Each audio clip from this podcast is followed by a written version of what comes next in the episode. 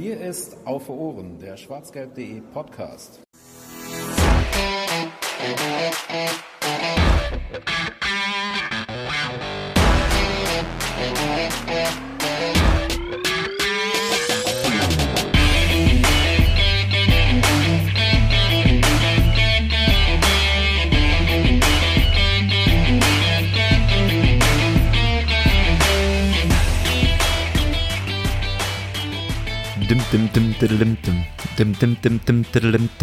Und dabei belasse ich es bei der musikalischen Qualität. Das war Under Pressure von Queen. Ich hoffe, man konnte es irgendwie erkennen. Ich habe euch das Singen extra erspart. Herzlich willkommen zur 63. Ausgabe von Auf Ohren, die eben diesen Namen trägt, Under Pressure, weil Borussia Dortmund seit dem letzten Mal, seitdem wir Auf Ohren fabriziert haben, ziemlich unter Druck geraten ist. Es ist viel passiert. Wow, wow, nichts bleibt mehr gleich. Äh, das verbotene Liebe, auch das noch direkt hinterhergehauen. Ähm, und es ist Zeit, darüber zu reden. Es ist Länderspielpause. Es sind vier Spiele, die wir nicht besprochen haben. Es waren vier sehr schwierige Spiele. Drei davon sind 2 zu 2 ausgegangen und eins davon wurde der Champions League gewonnen. Ähm, ja, und nicht nur beim BVB läuft es nicht ganz rund, auch beim Podcast hier äh, haben wir Ausfälle zu beklagen. Denn Jens ist krank. Äh, schöne Grüße und gute Besserung nach Essen, äh, nach Essen, nach äh, Neuss an der Stelle. Und ähm, auch Larissa wollte eigentlich hier sein, aber ist jetzt auch ausgefallen. Ist aber gar nicht schlimm, denn unser Podcast-Team ist mittlerweile groß genug, um immer noch genug Leute zu haben und kompetente Leute zu haben. Wir sind quasi in der Breite immer noch sehr gut aufgestellt. Und damit begrüße ich an meiner Seite zum einen jemanden, den man sonst gar nicht so oft hört. Deswegen freue ich mich, dass er heute mal wieder dabei ist. Hallo Volker. Guten Abend. Und ähm, zum anderen ähm, der schwarzgelb.de Praktikant, der sich mittlerweile hier als fester Mitarbeiter ähm, beim Podcast zumindest reingeschlichen hat. Ähm, hallo Georg. Ja, guten Abend. Ich weiß nicht, ähm, äh, machen, habe ich das Label dann noch weiterhin weg oder, oder sparen wir uns das irgendwann? Also wir müssen das vielleicht mal. Das ist die Frage, wird man das klären? jemals los? Das, ist, ja, das kommt weiß, an, ja, ich glaube nicht bezahlst, nämlich, ne? ne? Also ich sag mal, ja, wahrscheinlich, so eine Runde an alle würde wahrscheinlich helfen, dass wir dich nicht mehr Praktikanten. Das stimmt. Ja, okay, dann äh, werde ich das mal fürs nächste Spiel anpeilen. Ja, das wäre vielleicht eine Maßnahme. Gut. dann gibt es wenigstens einen Grund, sich auf das nächste Spiel zu freuen. genau. Denn die letzten Spiele waren tatsächlich wenig überragend. Bevor wir dazu kommen, ähm, könnte ich euch einmal noch mal kurz sagen, dass ähm, Nee, die, die Themen brauchen wir nicht ansprechen. Ähm, ich wollte euch sagen, dass ihr Feedback schon mal jetzt gerne an Auf Ohren schicken könnt. Entweder bei Twitter at Auf Ohren oder auch per E-Mail an podcast.schwarzgelb.de. Ähm, gerne schon jetzt, wenn jetzt schon alles scheiße war, wenn ihr sagt, Under Pressure hier war Mist und verbotene Liebe lassen wir auch draußen, dann schreibt das. Und ähm, ja, ansonsten, wenn noch was folgen sollte in den nächsten eins bis fünf Stunden, nein, so spät, so schlimm wird's hoffentlich nicht, ähm, dann immer Feedback her damit, denn davon zehren wir schließlich. Ähm, ja, Gerne auch eine Benutzerwertung bei iTunes hinterlassen oder ein Abo dalassen oder bei YouTube und so weiter. Ihr kennt das ja mittlerweile. Ich wollte es nur einmal erwähnt haben. Neue Supporter bei Steady haben wir, glaube ich, nicht. Ähm, ansonsten da nochmal der Hinweis, wenn ihr schwarzgelb.de unterstützen wollt, könnt ihr das tun. Äh, www.schwarzgelb.de slash unterstützen. Ähm, da werdet ihr geholfen. So, steigen wir ein mit einer kleinen Nachricht. Nein, Rafael Guerrero hat seinen Vertrag immer noch nicht unterzeichnet. Da wartet man immer noch auf die offizielle Voll, Voll, Vollziehung. Vollzugsmeldung. Vollzugsmeldung ist das richtige Wort. Vielen Dank, Volker. Ähm, aber eine andere News, die ist nicht, leider nicht so schön, denn Lukas Piszek fällt zwei, äh, ungefähr zwei Wochen aus mit einem Faserriss. Ähm, ich glaube aber, die, man, man hofft noch ein bisschen, dass es gegen Gladbach noch klappen könnte, ne? Also das erste Gladbach, das, das Liga Gladbach. Ja, habe ich auch, glaube ich, so gelesen, äh, wobei äh, ich da immer skeptisch bin, wenn, wenn jemand 14 Tage ausfällt, dass der dann schon soweit ist, nach äh, exakt 14 Tagen auch wieder auf dem Rasen zu stehen. Und wenn man sich das Programm so anguckt, was dann so ansteht mit äh, sieben Spielen in 21 Tagen, äh, glaube ich, wäre man ganz gut beraten, da nichts zu äh, erzwingen. Das stimmt. Be Habt ihr im Kopf, wie es mit, äh, mit ähm, Nico Schulz äh, da ich aussieht, gelesen, dass der weil gestern, das die ganze Da habe ich gelesen, dass der gestern wieder ins Mannschaftstraining eingestiegen mhm. ist. Also das sollte meiner ah, ja. Meinung nach zumindest vom Fitnessstand her dann äh, entsprechend reichen, dass er die linke Seite beackern kann und Akimi kann dann wieder auf rechts ausweichen. Ja, das wird die Sache ja ein bisschen entspannen dann. definitiv. Böse Zungen würden behaupten, es tut Lukas Piszek vielleicht auch mal nicht schlecht, mal ein bisschen zu pausieren, denn die letzten Spiele waren jetzt auch nicht so überragend von, äh, vom Polen. Ähm, ja, aber ansonsten, Matteo Morey saß ja jetzt auch schon ein paar Mal auf der Bank ähm, und wartet auf sein Pflichtspieldebüt ja eigentlich. Der wäre dann ja auch noch eine Option, falls Piszek jetzt irgendwie fehlen sollte. So ganz schlimme Sorgen mache ich mir da äh, in der Tat noch nicht. Auch wenn es natürlich immer schade ist, wenn so ein Spieler verletzt ist und gerade bei Lukas Piszczek ist das ja immer mal wieder leider der Fall. Ja, gehen wir die Spiele. Ich würde heute, weil es vier, vier sind und ähm, sicherlich werden wir manche Themen haben, die sich immer wieder so durchziehen, aber ich würde trotzdem erstmal vorschlagen, sie ein bisschen chronologisch durchzugehen. Startend mit einem Auswärtsspiel bei Eintracht Frankfurt ähm, was 2 zu 2 geendet ist, was eigentlich eines der besseren Auswärtsspiele war. Ähm, ich war selber in Frankfurt, nachdem ich mich fürchterlich über die Parkplatzsituation in Frankfurt geärgert habe. Und alle bei Twitter gedacht haben, dass du irgendwie Mitte der zweiten Halbzeit immer noch auf Parkplatzsuche bist. ja, das stimmt. Der Tweet kam ich habe noch versucht, ihn aus dem Stadion in der Halbzeit per Twitter zu besänftigen, ein bisschen und ihn auf ein Bier einzuladen oder so, aber es war, wirkte sehr angespannt, ja. Ja, in der Halbzeit ging es tatsächlich echt. Also es war, also das war echt eine pure Katastrophe. Ich werde, wenn ich nochmal nach Frankfurt fahre, werde ich nie wieder mit einem Auto dahin fahren. Also wir wurden da von einem Parkplatz zum nächsten geschleust und, geschickt und und die erstens, also die Leute konnten einem nicht richtig sagen, wo man hinfahren sollte. Die Beschilderung war scheiße ähm, der eigentliche Parkplatz, auf den man eigentlich so fahren sollte, ähm, laut ähm, Faninfos und sowas alles, war auch nicht richtig zu erreichen. Und dann sind wir da einmal rund um den Käse gefahren. Wir waren eigentlich früh da. Wir waren irgendwie zwei Stunden vor Spielbeginn eigentlich da. Und dann sind wir aber so ewig um dieses Stadion herumgefahren. Am Ende sind dann zwei von uns ausgestiegen und schon mal zum Stadion gegangen. Und zwei von uns sind im Auto sitzen geblieben und haben versucht, einen Parkplatz zu finden. Letzten Endes haben wir dann einen bei irgendwo in einer Wüste gefunden. Also auch wirklich wirklich keinen richtigen Parkplatz, sondern da wurde sich dann einfach irgendwo hingestellt. Ähm, ja, mir wurde dann gesagt, dass es in Frankfurt häufig so ist. Und das war, wusste ich vorher nicht, habe ich mir vorher auch keine so großen Gedanken drüber gemacht. Da war ich mal wieder naiv und habe gedacht, ach, Frankfurt, große Stadt, großes Stadion, die werden das wohl hinkriegen. Ja, schade. Äh, ist das wirklich immer so? Wisst ihr das?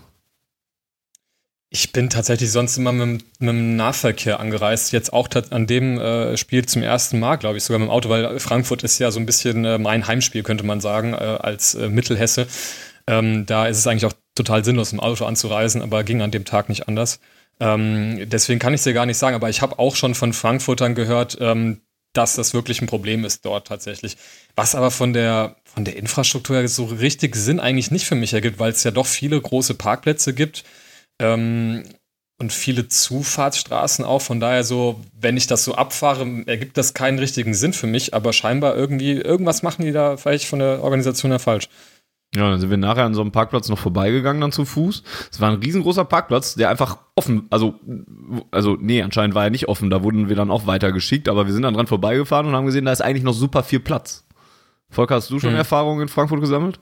Ja, ich war ja schon ein paar Mal da und immer mit dem Auto. Ähm, häufig gelingt es mir dann, diesen Parkplatz zu kriegen, der relativ nah am Gästeblock ist. Ich keine Ahnung, wie der bezeichnet wird, aber ich habe auch schon mal irgendwo in der Schneise geparkt. Aber bisher äh, glücklicherweise immer äh, Parkplätze gefunden. Aber die Beschilderung, wo man da hinfahren muss, ist schon irgendwie so ein bisschen ja, spärlich. Und gerade auf den Sonntag, wo es dann ja auch mit öffentlichen mhm. Verkehrsmitteln mhm. auch nicht mehr ganz so easy ist, gerade wenn du irgendwo am Arsch der Welt wohnst, äh, auch als Frankfurter natürlich, wenn du da irgendwo, was weiß ich, äh, wo wohnst und musst dann, äh, kannst dann nicht mehr mit der, mit der Bahn nach Hause fahren ab, ab, nach Abpfiff, dann bleibt dir ja nicht mehr viel anderes übrig, als mit dem Auto zu kommen. Und äh, das merkt man dann gerade an so Spielen sonntags oder auch freitagsabends immer ganz besonders. Ja, der gute Marvin, äh, den, der ja auch schon mal zu Gast war, der äh, Frankfurt-Fan, ähm, hat mir auch sofort geschrieben, dass es tatsächlich die Hölle ist und ähm, ja, der sollte es ja durchaus wissen. Naja, das Spiel an sich hat mir dann eigentlich schon wieder besser gefallen, denn als ich dann äh, relativ pünktlich zum Beginn da war, Eintracht von Main habe ich noch gehört und äh, dann habe ich dann noch recht schnell meinen Platz gefunden. Äh, klingelte es schon relativ schnell im Karton, denn Axel Witzel vollendete ähm, eine Hereingabe von Torgan Hazard ähm, zum 1 zu 0 zur Führung von Borussia Dortmund und hat eigentlich, also ich fand, der BVB hat ja eigentlich eine ganz gute erste Halbzeit hingelegt. Ähm, Wobei man da auch schon in Ansätzen sah, was sich dann immer wieder wiederholt hat, dass man dann nach der Führung ein bisschen zurückgeschaltet hat und die Frankfurter, den Frankfurtern das wieder so ein bisschen angeboten hat. Ähm, Ja, so dass es dann kurz vor der Pause wieder rappelte. André Silva äh, zu, oder zum ersten Mal rappelte. Ausgleich 1-1 André Silva. Ähm, und dann gab es eben Halbzeit. Dann ist der BVB wie in der ersten Halbzeit eigentlich wieder gut gestartet, hat gut gespielt, hat auch mit Jane Sancho dann die Führung erzielt äh, in der 66. Spielminute. Ja, und dann gab es das, was dann wieder häufiger folgen sollte, denn äh, es gab einen späten Ausgleich in der 88. Spielminute durch Thomas Delaney. Auch das eigentlich nicht so fürchterlich überraschend, weil der BVB dann in dieser Phase dann auch schon wieder schwamm. Ähm, die Eintracht eingeladen hat. Und ja, das eigentlich niemanden so richtig wunderte, dass es am Ende nur einen Punkt gab für Borussia Dortmund. Was, eigentlich, was da schon schade war, was mich da schon geärgert hat, weil ich so gesagt habe, hm, das war die Woche nach dem Bas oder der Sonntag nach dem Barcelona-Spiel. Ähm, da habe ich dann gedacht, ja, in Frankfurt einen, äh, einen, Punkt geholt und zu Hause gegen Barcelona einen Punkt geholt, wäre ich vorher wahrscheinlich super fein mit gewesen. Aber das waren schon verlorene Punkte. Zweimal ja eigentlich sogar. Und ja, retrospektiv äh, auf dieses Spiel wurde das natürlich dann nochmal schlimmer. Ähm, wie habt ihr denn die Leistung gefunden? Ich habe gesagt, gerade, ich fand es eigentlich über weite Strecken okay, nur halt mit den kleinig, also mit den hier noch kleiner auftretenden Erscheinungen, die dann immer wieder in den darauffolgenden Spielen aufgetreten sind. Also so ein bisschen Bremsen nach Führung, ums Gegentor betteln und so weiter. Das war hier noch nicht ganz so schlimm, fand ich, aber es war zumindest erkennbar schon. Äh, Volker. Also ich bin ja nicht der Meinung oder ich gehe nie davon aus, dass Dortmund in der Lage ist, ein Spiel 90 Minuten zu dominieren, dass der Gegner nie mal eine Phase von 10, 15 Minuten hat, wo er wirklich stark ist und wo man vielleicht auch mal die Gefahr läuft, sich ein Gegentor zu kassieren. Und was mir halt in Frankfurt schon nicht gefallen hat, war das Verhalten nach der Führung, nach dem 1-0 und nach dem 2-1. Nämlich dann den angenockten Gegner nicht äh, so zu bespielen, dass, dass man das Gefühl hat, okay, Borussia will jetzt auf jeden Fall noch das zweite nachlegen äh, und die, die Unsicherheiten in der, in der Frankfurter äh, Mannschaft ausnutzen. Und das zog sich dann ja nachher durch die anderen Spiele auch noch durch, dass Dortmund da einfach nicht, ja, oder einfach den, den Willen vermissen lassen hat, in der Phase des Gegentores für den Gegner äh, nochmal zu versuchen, da einen nachzulegen. Man hat sofort Gas rausgenommen, man hat äh, ja, den Gegner ein bisschen mitspielen lassen und in der Nacht natürlich auch entsprechend das Selbstbewusstsein zurückgegeben. Das hat in Frankfurt schon angefangen und folgerichtig haben sie natürlich dann sowohl das 1 zu 1 erzielt ähm, in der starken Phase und das 2 zu 2 war eigentlich auch jetzt nicht so überraschend, weil es, ja, hat er sich angedeutet, wenn Delaney nicht reinmacht, wäre er wahrscheinlich noch in der 90. durch äh, Bas Dost oder so reingedrückt worden. Das hat er sich einfach angedeutet und das zieht sich halt durch die anderen Spiele nachher auch so durch. Äh, Georg, glaubst du denn, dass das wirklich, da wurde dann ja auch viel drüber diskutiert, dass das wirklich so eine Art Vorgabe ist, ähm, dass der BVB nach eigener Führung nicht mehr ganz so druckvoll drauf geht oder ja, teilweise fühlt es sich ja sogar so an, als wäre es ähm, ja ein Gang runterschalten. Ja, wenn man jetzt so ein bisschen auch sich anhört, was dann, ähm, was der Trainer dann halt so sagt, auch bei den Pressekonferenzen, dann ist das schon eine, eine Lesart, glaube ich, die, die sich, die sich, ja, die sich ein bisschen andeutet, weil ähm, da fallen ja dann öfters mal ähm, jetzt solche, solche Sätze wie, ja, wenn wir halt auswärts zwei Tore schießen, meinetwegen, das war ja, hatte man ja öfters mal gehört, äh, in Anführungsstrichen, dann muss das reichen. Ähm, oder auch so mit diesem, äh, diese Geduld, die man äh, irgendwie an den Tag legen soll, da hatten wir uns ja auch schon mal in einer anderen Folge drüber unterhalten. Ähm, von daher kann das schon, finde ich, so sein, dass der Matchplan ähm, nach Führung jetzt nicht unbedingt immer darin äh, besteht, äh, gerade wenn man jetzt mit einer Führung äh, vielleicht auch in die Halbzeit geht oder so, ähm, dass man äh, da die Spieler auf den Platz schickt und sagt, so jetzt ähm, lauft ihr da alles in Grund und Boden und äh, werfen alles nach vorne und machen jetzt noch, setzen noch zwei, drei Dinger drauf. Ähm, das, den Eindruck habe ich tatsächlich schon. Ähm, Zumal, äh, wir hatten ja schon mal mit, ich glaube, mit Jens hatte da auch sowas ähnliches äh, gesagt, meine ich. Ähm, es ist ja grundsätzlich schon mal so, dass man sagt, naja gut, wenn wir in Frankfurt auswärts spielen, ähm, wie ihr gerade schon gesagt habt, die sind, ähm, da haben wir vielleicht nicht immer gut ausgesehen, ähm, die sind auch nicht so schlecht und ähm, da könnte man ja schon mal wirklich davon ausgehen, okay, wir schießen zwei Tore da und das muss dann irgendwie reichen, so ein, so ein zwei Führungen irgendwie über die Zeit zu bringen. Es steht und fällt dann vermutlich einfach äh, damit, dass wir wirklich immer diese Situation haben, wo wir wirklich sehr ähm, ja, hirnrissig verteidigen und sehr kopflos irgendwie. Und äh, scheinbar müssen wir sowas irgendwie bei unseren Spielen immer einplanen, dass wir wirklich immer mal für ein, zwei dämliche Gegentore gut sind. Wir haben jetzt irgendwie auch dann schön zwei Eigentore in den letzten äh, vier Spielen geschossen. Das, daran muss man es jetzt natürlich nicht festmachen. Wie Volker gerade schon sagte, die hätten sicherlich ähm, oder wären wahrscheinlich sicherlich äh, anders gefallen dann. Ähm, aber wenn man irgendwie weiß, ja, man steht halt hinten nicht so sicher, dass man ähm, so Sachen einfach über die Zeit bringen kann, ähm, dann würde sich vermutlich eher anbieten, da zu sagen, okay, wir ähm, spielen einfach weiter ein bisschen offensiven Fußball und äh, lassen uns nicht dann irgendwie oder schalten nicht einen Gang zurück und denken, ja, es wird schon irgendwie passen, ähm, ja, wenn man dann doch wirklich nicht so toll verteidigt. Ja, vor allen Dingen diese Aussage, dass es ähm, eigentlich erreichen müsste, dass, dass man auswärts zwei Tore schießt, die, die finde ich aber auch eigentlich richtig, weil also das Problem war ja in den letzten Wochen eigentlich nicht die Offensive, auch wenn der, dem BVB ja immer schnell vorgeworfen wird, dass man ja zu wenig auf das nächste Tor gegangen ist. Ähm, so war es ja eigentlich, wenn du zwei Tore schießt, dann solltest du wahrscheinlich mehr Punkte aus den letzten drei Ligaspielen holen als drei. Wenn du gegen Bremen dann halt zwei kriegst, gegen Frankfurt zwei äh, kriegst und gegen Freiburg auch zwei kriegst, dann ist ja das Problem ja eigentlich eher ein defensives. Ähm, oder mache ich es mir dazu einfach, Volker? Ja, das ist wahrscheinlich das Problem. Ähm, wenn man, wenn man geduldig äh, spielen will und, und, und das Spiel kontrollieren will, dann reichen in der Regel zwei Tore. Nur das Problem ist, wenn die Abwehr so löcherig ist, wie sie ist, dann reichen halt zwei Tore nicht. Und dann reicht es halt vielleicht auch nicht, äh, geduldig zu spielen nach einer Führung und den Gegner mit Ballbesitz zu dominieren, wenn man äh, ja über Ecken extrem anfällig ist, wie wir es gegen Werder wieder gesehen haben, wenn man ähm, ja auch einfach dann in der Rückwärtsbewegung, die das, ja, man kriegt es halt nicht verteidigt gescheit. Und das haben wir jetzt so häufig gesehen in den letzten Wochen, dass man vielleicht diese, diese Fessel etwas lösen muss. Ähm, in meinen Augen, dass man eben halt nicht auf Ballbesitz aus ist und auf, auf Gegner dominieren und geduldig sein, sondern dass man die Stärken, die man hat, dann halt auch entsprechend ausnutzt. Was ist denn dann das defensive äh, Hauptproblem? Also es wurde natürlich viel über die Defensive geredet und auch über viel über Standards. Da müssen wir auch gleich nochmal äh, ein oder andere Wort drüber verlieren. Ähm, aber woran liegt es denn dann? Ist das einfach auf dann auf Formschwächen auch zurückzuführen, wie es bei Manuel Akanji zum Beispiel gemacht wurde? Denke, dass das mehrere Faktoren sind. Ähm, zum einen natürlich die individuelle Form einiger Spieler. Manuel Akanji ist da einer davon. Ich finde auch Lukas Piszczek man merkt ihm sein Alter meiner Meinung nach an. Also wenn er da äh, mit Tempo äh, die Seite rauf und runter laufen muss, dann er hat da Spieler, die deutlich schneller sind als er, äh, dann, dann wird es schon schwierig, ähm, in meinen Augen.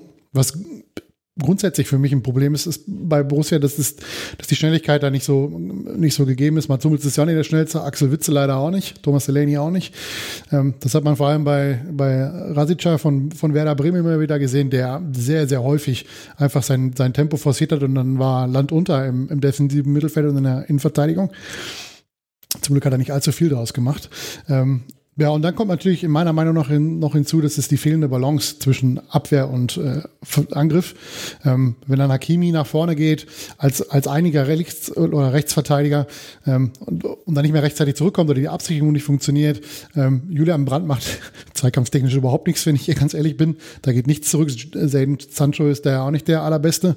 Marco Reus lässt auch ein bisschen zu wünschen übrig. Also es sind so viele Dinge, die da, die da einfach zusammenkommen in der, in der Rückwärtsbewegung. Und das können dann halt auch die, die Abwehrspieler, die auch nicht in Topform sind, dann irgendwann nicht mehr ausmerzen.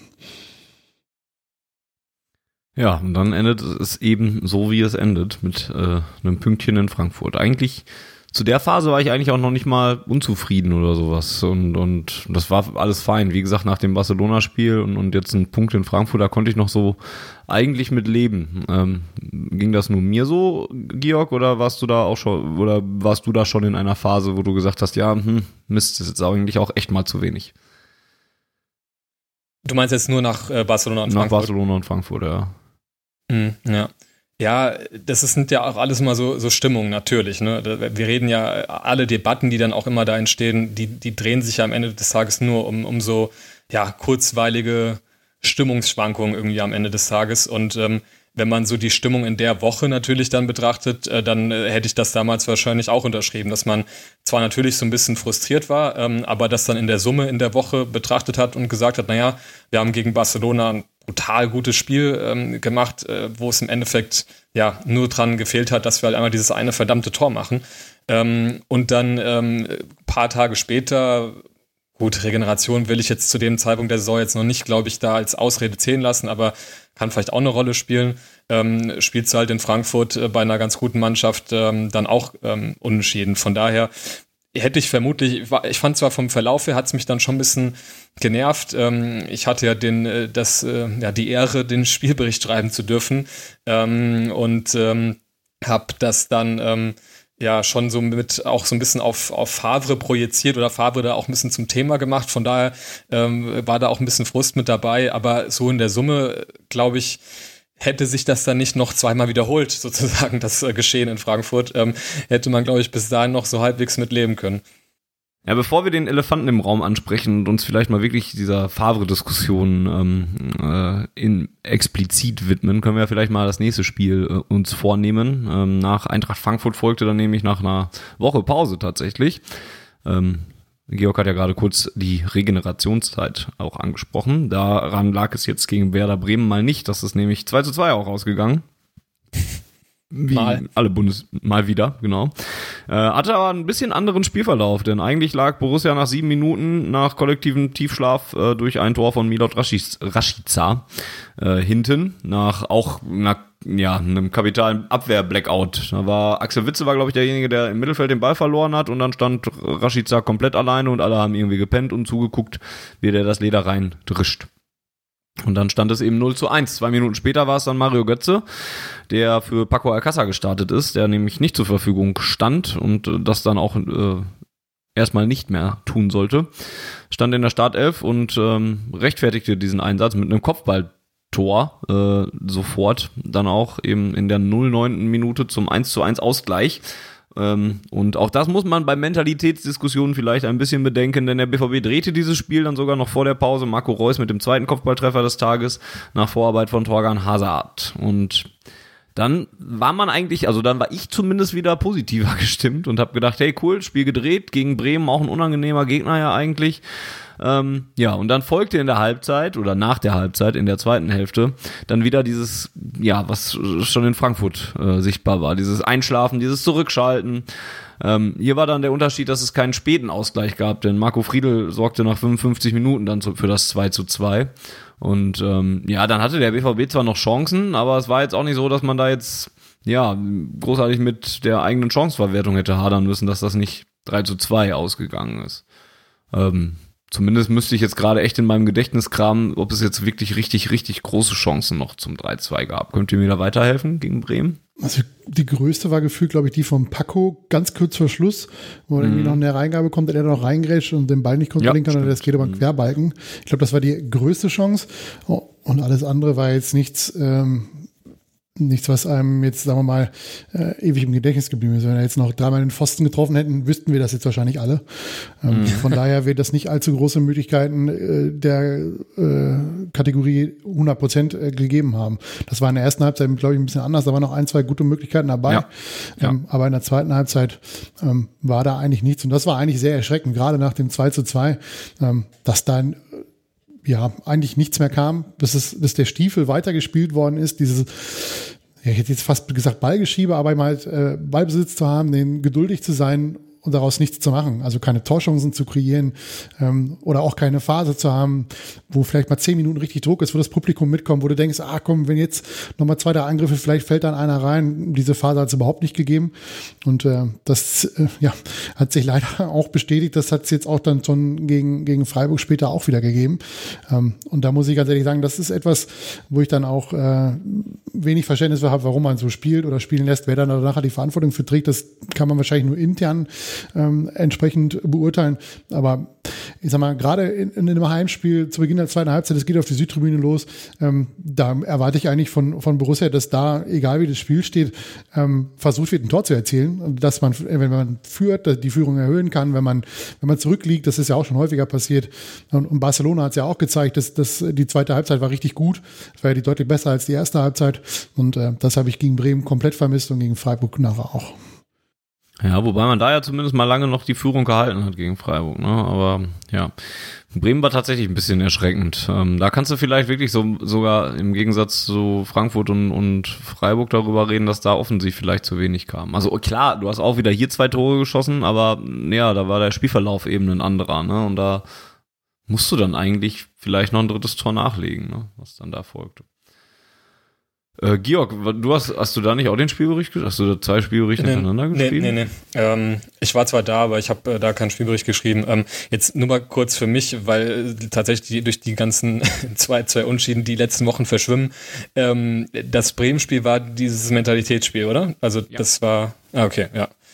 Ja, ich muss sagen, ihr habt jetzt schon ganz richtig die Sachen gesagt, die da, ähm, die man da negativ bewerten muss. Ähm, es war ja zumindest mal ähm, von der Aufstellung her fand ich es äh, interessant, wurde ja doch so ein bisschen rotiert, ähm, nicht nur dadurch, dass äh, Moderhut gespielt hat, ähm, sondern eben auch durch, durch die durch die Götze-Aufstellung. Ähm, das waren dann doch vielleicht zumindest Faktoren, äh, die man vielleicht positiv bewerten könnte an dem Spiel, wenn man auch mal so ein bisschen das Positive in der ganzen Sache sehen möchte, ähm, weil finde ich zumindest mal Götze eigentlich ein ziemlich gutes Spiel gemacht hat. Ähm, zumindest in der ersten Halbzeit gut. Man könnte natürlich jetzt sagen, dass äh, die zweite Halbzeit insgesamt von allen ein bisschen schwächer war, ähm, aber das ist mir dann doch aufgefallen. Ja, und ansonsten ähm, gerade das, was Volker gerade gesagt hat, was mich dann wirklich äh, bei dem Spiel dann doch auch geärgert hat, wenn wir jetzt das auch vergleichen ähm, zu der Stimmungslage nach dem Frankfurt-Spiel. Zum einen ist es ein Heimspiel, das ähm, finde ich, muss man schon so sehen. Und ähm, ja, und dann, und, und dann gehst du halt wirklich auch ähm, so hin und, und, und drehst eine Führung ähm, so ordentlich auch und äh, machst auch so schnell den Ausgleich und alles. Ähm, dann wirklich so eine zweite Halbzeit äh, zu machen, das war für mich tatsächlich, glaube ich, diese Saison so der erste Moment, wo ich mich wirklich ernsthaft geärgert habe über das, was, was die da teilweise zusammenspielen. Ähm, die auch sagt, wir hatten dann am Ende auch wirklich gar keine wirklichen Chancen mehr. Bis auf das Alcázar-Ding fällt mir auch gar nichts ein. Ich habe auch gerade mal nehmen wir nochmal nachgeschaut. Äh, auch die Spielberichte reden von keinen weiteren Chancen, von daher wird wirklich nichts mehr groß offensiv gewesen sein. Ähm, ja, und dann, äh, ja, kann man sich wirklich fragen, ja, ist es dann so ein Trainer- oder Mentalitätsding. Ähm, wie du eben schon richtig sagtest, eigentlich ähm, wird mir jetzt nochmal wieder klar, wie, wie unsinnig eigentlich diese Mentalitätsdebatte dann doch vielleicht irgendwie gerade nach diesem Spiel war, wenn man ähm, ja einen ganz frühen Rückstand ähm, so dominant dann schon in der ersten Halbzeit wieder dreht. Ähm, das führt das Ganze ja, finde ich, ein bisschen ad absurdum schon. Ja, das, äh, lass, uns, lass uns dann tatsächlich über das Thema mal reden, weil das hat den BVB die letzten Wochen begleitet und kam dann eben nach diesem Spiel dann explizit auf. Äh, vorher korrigiere ich mich einmal noch. Ich habe eben gesagt, Paco Alcázar stand nicht zur Verfügung. Er stand ja hier noch zur Verfügung. Ähm, da war, ist er tatsächlich rausrotiert und ja, wie ihr schon richtig gesagt habt, ist er dann ja auch noch eingewechselt worden. Ja, die Mentalitätsfrage, die dann aufgeworfen wurde. Und äh, Marco Reus wurde bei Sky dann. Die, das Interview von, von Reus war nach dem Frankfurt-Spiel.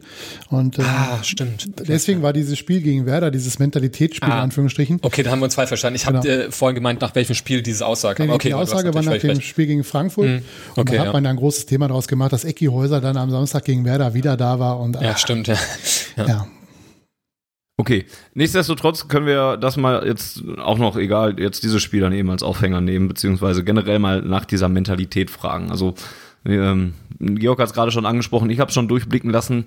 Ich finde das sehr, sehr schwierig. Ich finde das auch sehr, sehr stammtisch einfach. Ne? Also wenn ich Doppelpass gucke, dann kann ich darauf fünf Euro wetten, dass da irgendwann in dieser Ausgabe wahrscheinlich das Wort Mentalität mal irgendwann fallen wird, weil Mario Basler sagt, denen fehlt die Mentalität, die müssen schwitzen und bluten und so ein Scheiß. Ne? Und für mich hat diese Diskussion häufig was davon. Und ja, und sie ist halt auch ein bisschen bigott, ne, weil ähm, das hatte unser Michael dann zum Beispiel äh, im Spielbericht zum Bremen-Spiel dann geschrieben. Ähm, eine Statistik, nur drei Teams gaben im Jahr 2019 noch mehr Punkte nach eigener Führung ab als der BVB. Also sehr viele Punkte abgegeben, obwohl man geführt hat. Das ist dann etwas, was dir sagt, klares Ding, keine Mentalität, sollen gefällig den Arsch hochkriegen. Noch eine Statistik, nur der VfL Wolfsburg holte im Jahr 2019 mehr Punkte nach eigenem Rückstand als der BVB. Wahnsinn, Mentalitätsmonster, so mag es der Fan. Und das ist dann halt das, dieses, ja, Bigotte halt. Und dann fange ich an, von Mentalität zu reden, dass die Mannschaft es nicht gerne will oder nicht, nicht genug verbissen ist oder sowas. Ich finde das macht es sehr, sehr einfach, das Ganze darauf zu reduzieren, so wie es dann teilweise in der Öffentlichkeit auch gemacht wurde. Ne? Und dann stellt sich Ecki Häuser dahin und fragt nach dem Frankfurt-Spiel dann ja anscheinend Marco Reus äh, danach, der dann ausrastet und es nicht mehr hören möchte. Ähm, Volker, was ist deine Meinung dazu denn? Meine Meinung ist, dass Menschen, die Sky-Fußball gucken und Interviews hören, genau das haben wollen, nämlich die einfachen Lösungen. Und es ist genauso wie, wenn die Leute nach dem Freiburg-Spiel sagen, Dortmund muss jetzt die, die, äh, die Ambition auf die deutsche Meisterschaft zurückschrauben und, und dann gucken, dass sie, dass sie als Saisonziel die Champions League-Qualifikation ausgeben. Ja, das ist doch Nonsens. Das ist ein klassischer Nebens, Nebens, Nebenkriegsschauplatz, so schwieriges Wort, der im Prinzip äh, ja, äh, vielleicht den Stammtisch füllt, aber doch keine Lösung des Problems ist. Und ich glaube auch nicht, dass, dass der BVB ein Mentalitätsproblem hat. Der BVB hat ja, das sind viele Probleme. Erstmal ja, aktuell. Das hätte ich jetzt auch gesagt. ja, genau. Also er, hat, er hat definitiv mal ein Formproblem. Ja, Marco Reus ja. ist nicht in Form. Mhm. Und es gibt noch einige andere, die da nicht in Form sind. So ein, so ein Sancho, der ist jetzt immer wieder seine ja. guten Szenen, aber er hat auch viele ja. Phasen, wo der einfach überhaupt nicht äh, auftaucht. Also in, in Prag zum Beispiel fand ich ihn nicht gut. Ähm, hat er da gespielt? Ja, ne? Wo war das Spiel, wo er nicht von Anfang an gespielt hat? Jetzt Freiburg, genau. letzte Freiburg. Spiel, Freiburg, genau. Ja, da war nach seiner Einwechslung im Prinzip auch nicht äh, wirklich äh, vorhanden. Also körperlich ja, aber hat jetzt nichts fürs Spiel getan, was hängen geblieben ist. Und dann hat er meiner Meinung nach, ist es noch ein Einstellungsproblem, was die Herangehensweise an Spiele betrifft nach einer Führung. Ähm, da kann mir keiner erzählen, dass das, dass das äh, aufgrund des Drucks des, der, des Gegners passiert, sondern das ist so gewollt, dass man sich nach einem Tor zurückzieht. Da bin ich mir ziemlich sicher. Ja, und dann kommt halt äh, das eine zum anderen. Und dann sieht's halt auch immer so aus, wenn du dann in der 88. einen reinkriegst, weil du dich hast da hinten reindrängen lassen, wenn du in den letzten drei Ligaspielen fünfmal eine Führung vergibst, ähm, du führst 1-0, du führst 2-1 und gewinnst trotzdem die Spiele nicht, ähm, dann ist es eher äh, meiner Meinung nach kein Mentalitätsproblem, sondern das hat äh, ganz klare Qualitätsprobleme, wie es auch Axel Witz mal angesprochen hat. Oh, interessant. Einigkeit in dieser Runde also, dass es kein Mentalitätsproblem ist. Ähm ja, ich finde, wie, wie will man das auch greifen? Ich meine, gegen Barcelona. Ja, keine Ahnung, wie machen das die ja? Leute denn? Ja, das, die, die das können da stundenlang ja, drüber diskutieren. Ja, aber das, ich habe da was ganz interessant. Immer, das, wenn ich kurz unterbrechen darf, das erinnert mich immer an die Diskussion, wer ist der beste Fußballer aller Zeiten? Dann hast du die, die jetzt leben, die sagen Ronaldo oder Messi. Ja, da kannst du auch eine Münze werfen, wer von beiden jetzt besser ist. Der eine sagt, ja, der Ronaldo, der hat so und so viele Titel gewonnen, Messi hat die nicht. Dann sagt der andere, ja, Messi hat aber so und so viele Tore in der spanischen Liga getroffen, da kann der äh, Ronaldo machen, was er will.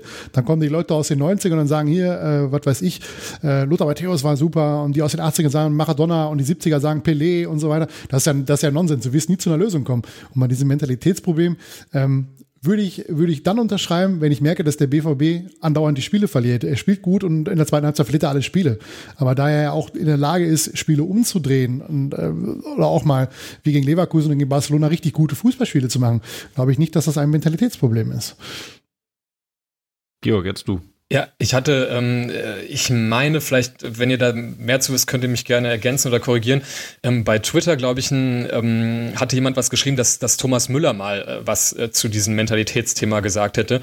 Ähm, ich gebe das jetzt so sinngemäß wieder. Und zwar hat er halt gemeint, ja, Mentalität wäre so ein Wort, was oft bemüht wird, äh, wenn alle Beteiligten gar, entweder selbst gar nicht so richtig wissen, woran es eigentlich liegt und, und einfach dann dieses, dieses Wort bemühen oder wenn die Beteiligten genau wissen, woran es liegt, aber in der Öffentlichkeit eben äh, gewisse Dinge nicht ansprechen möchten, in dem Sinne, dass sie zum einen ähm, vielleicht das Sky-Publikum nicht überfordern wollen mit äh, wirklich Sachverstand und Analyse ähm, oder tatsächlich zum anderen, äh, wenn man ähm, andere Beteiligte, das heißt Mitspieler, Trainer etc., ähm, nicht öffentlich irgendwie anzählen möchte.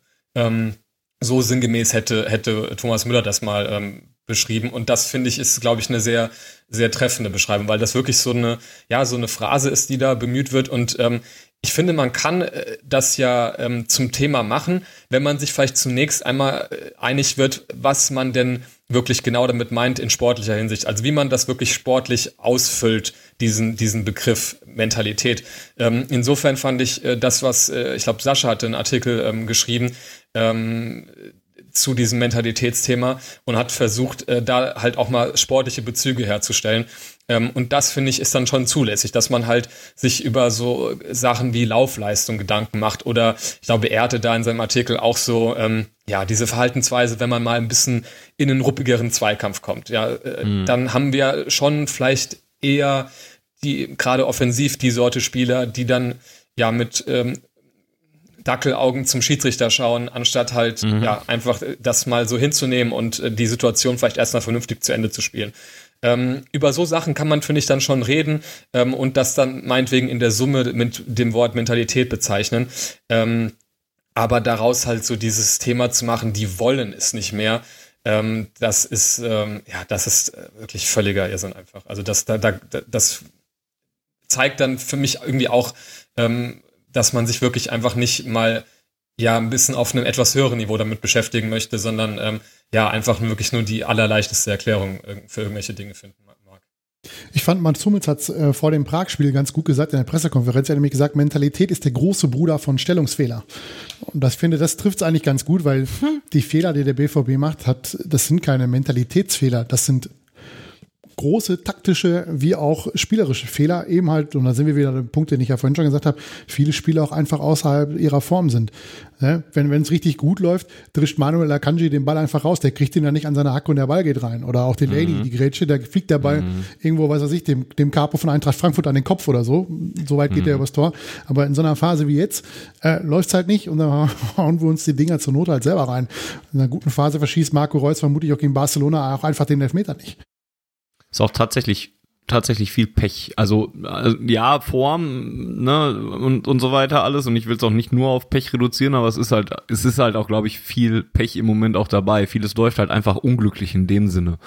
Ähm, ist ja meistens so, ne? Hast du Scheiße am Fuß, ja, klar. hast du Scheiße am Fuß. Ja, ist halt wirklich richtig, so. Richtig. Ich habe da die Tage bei Twitter äh, was gelesen, was auch auf die auf die Expected Goal Statistiken hinging. Ich will das jetzt nicht mehr alles komplett zitieren oder so, aber da kam auch bei raus, dass wir vor allen Dingen sehr viele mehr sehr viel mehr Gegentore kassieren, als es die Expected Goals Werte halt hergeben, weil logischerweise so ein Tor wie von Manuel Kanji keinen hohen Expected Goals Wert hat. Ne? Also mhm. dann der geht halt nicht oft rein, außer man hat halt dann eben die Scheiße am Fuß oder sowas. Und ähm, auch offensiv haben wir, glaube ich, sogar auch noch weniger gemacht, als man hätte machen können und so. Ja, es ist halt tatsächlich gerade so eine Phase, wo es auch, wo auch echt einfach vieles zusammenkommt. Und ähm, ja, Volker hat eben sehr richtig viele Probleme aufgeführt, die der BVB hat. Und ähm, ich sehe, stimme da auch in sehr vielen Bereichen ähm, sehr dolle zu. Ähm, man macht es sich halt echt nur viel zu einfach, dann das Ganze einfach mit Mentalität zusammenzufassen, zu erklären. Und Kommt nicht oft Kleiner vor, aber da würde ich Thomas Müller auch recht geben. Ähm, kleiner Einwurf, ich musste gerade irgendwie schmunzeln, weil ähm, wir jetzt gerade unisono ähm, uns über diesen Mentalitätsbegriff und wie wenig der aussagt ausgelassen haben, aber alle so einstimmig genickt haben, äh, also ja, wir haben gerade die Scheiße am Fuß, was ja mindestens genau so eine Phrase irgendwie ist. Aber ähm, ja, ich weiß mal, was ihr, glaube ich, damit gemeint habt. Und ich ja, stimme äh, zu, tatsächlich, ja. Wie gesagt, es wäre auch zu einfach zu sagen, ja, der BVB hat jetzt gerade halt einfach Pech. Das wird schon ja, wieder ja, besser. Klar, natürlich. Ja. das wollte ich damit auch nicht sagen. Ähm, ja, aber es ist halt, vieles läuft halt auch einfach unglücklich. Und ich finde, das darf man dann halt auch nicht, nicht, nicht komplett unter den Tisch vergessen lassen, wenn gerade wieder alles komplett scheiße aussieht und man Trainer und Mannschaft am besten komplett austauschen möchte. So wie es dann häufig der Fall ist. Ein bisschen glücklicher lief es in Prag. Da der BVB dann in der Champions League gespielt und äh, sich Platz 1 in der Champions League-Tabelle geholt. Denn mit 2 zu 0 konnte man gegen Slavia Prag gewinnen, da, weil Ashraf Hakimi ähm, ja, so ein Offensivspieler ist und sich noch weniger für Defensivarbeit äh, interessiert und zwei Tore geschossen hat in diesem Spiel. Zweimal Julian Brandt vorbereitet, der eigentlich gar kein so gutes Spiel gemacht hat, aber zweimal sehr gut Akimi in Szene gesetzt hat, der dann zweimal getroffen hat, mit äh, auch zwei schönen Toren durchaus. Volker, du hast nach Twitter von einem, äh, nach Twitter, nach dem Spiel bei Twitter von einem Arbeitssieg gesprochen und ich ähm, fand das eine sehr passende Formulierung. Es ist zwar auch genauso ein, sowas wie Mentalität und sowas, aber vielleicht kannst du es ja nochmal äh, mit ähm, ein paar dekorierenden Worten ausschmücken. Ja, ich kann es kurz machen. Es war ein hartes Stück Arbeit, ne? dieses Spiel zu gewinnen. Also wenn ich, mhm. wenn ich überlege, du kannst in der ersten Halbzeit in Rückstand geraten, wo der eine äh, Prager Stürmer, jo. dessen Name mir jetzt gerade nicht einfällt, ähm, alleine auf Böki zuläuft, der das, der das dann gut macht, auf ihn zuläuft und, und das 0 zu 1 verhindert. Äh, und ähm, ja, andererseits kannst du früh führen, wenn, wenn Sancho noch drei Minuten den Ball reinmacht, den er dann am langen Pfosten mhm. vorbeischiebt. Ähm, aber ansonsten war es halt viele Arbeit. Gerade defensiv war es wieder nicht so überzeugend. Ähm, aber da ging es, glaube ich, auch gar nicht drum. Es ging darum, das Spiel zu gewinnen, weil, weil Prag bei aller Stärke, die die haben und auch mit dem, mit dem positiven Ergebnis aus dem ersten Spiel bei Inter Mailand äh, im Grunde der Gegner in der Gruppe ist, den du auf jeden Fall schlagen musst, wenn du nur irgendwie äh, ja eine Möglichkeit haben willst, als, als Zweiter oder Erster ähm, diese Gruppe zu beenden. Und äh, das hat der BVB geschafft und das war das einzige Ziel an diesem Tag. Ähm, nebenbei hat man es noch hingekriegt, kein Gegentor nach einer Ecke zu kassieren. Was man auch mal positiv erwähnen muss, weil man da wohl, wenn ich das richtig gesehen habe, äh, auf Manndeckung umgestellt hat bei Eckbällen. Also so ein Mittelding ja, zwischen so Zwischending, Mann und Raumdeckung. Ne? Ja. Es war nicht, nicht, ja, es war beides ein bisschen. Es hat zumindest in dem Spiel und auch gegen Freiburg geholfen, wobei ich jetzt ehrlich gesagt nicht weiß, wie die äh, Kopfballstärke bei Standardsituationen von diesen beiden Mannschaften ist. Das wird sich sicherlich in den nächsten Wochen noch zeigen äh, lassen müssen, ob das äh, der bessere Weg ist, Eckbälle zu verteidigen. Und ja, man hat halt äh, äh, zu Null gespielt. Das ist jetzt auch nicht so schlecht. Man ist in der Champions League noch ohne Gegentor. Ähm, das kann am Ende vielleicht sogar noch äh, gute Auswirkungen haben. Ist halt auch so ein Spiel, ne? Hast, hast ja richtig beschrieben, dass es Arbeit war, wo du dir selber aber auch halt Arbeit machst, ne? Wenn du da, wenn das einfach, ja, in der 50. das 2-0 fällt oder so, ist das Ja, ein Spiel, Sancho ja was die vor Chance, sich ne? Also er läuft ja auch alleine auf den Torwart zu. Oh, direkt nach dem Ball. Seitenwechsel, ja. Ist er gut ja. in Form, macht er den rein, jetzt ist er halt noch nicht so in Topform, jetzt legt er sich den halt einen halben Meter zu weit vor. Ne? Ja.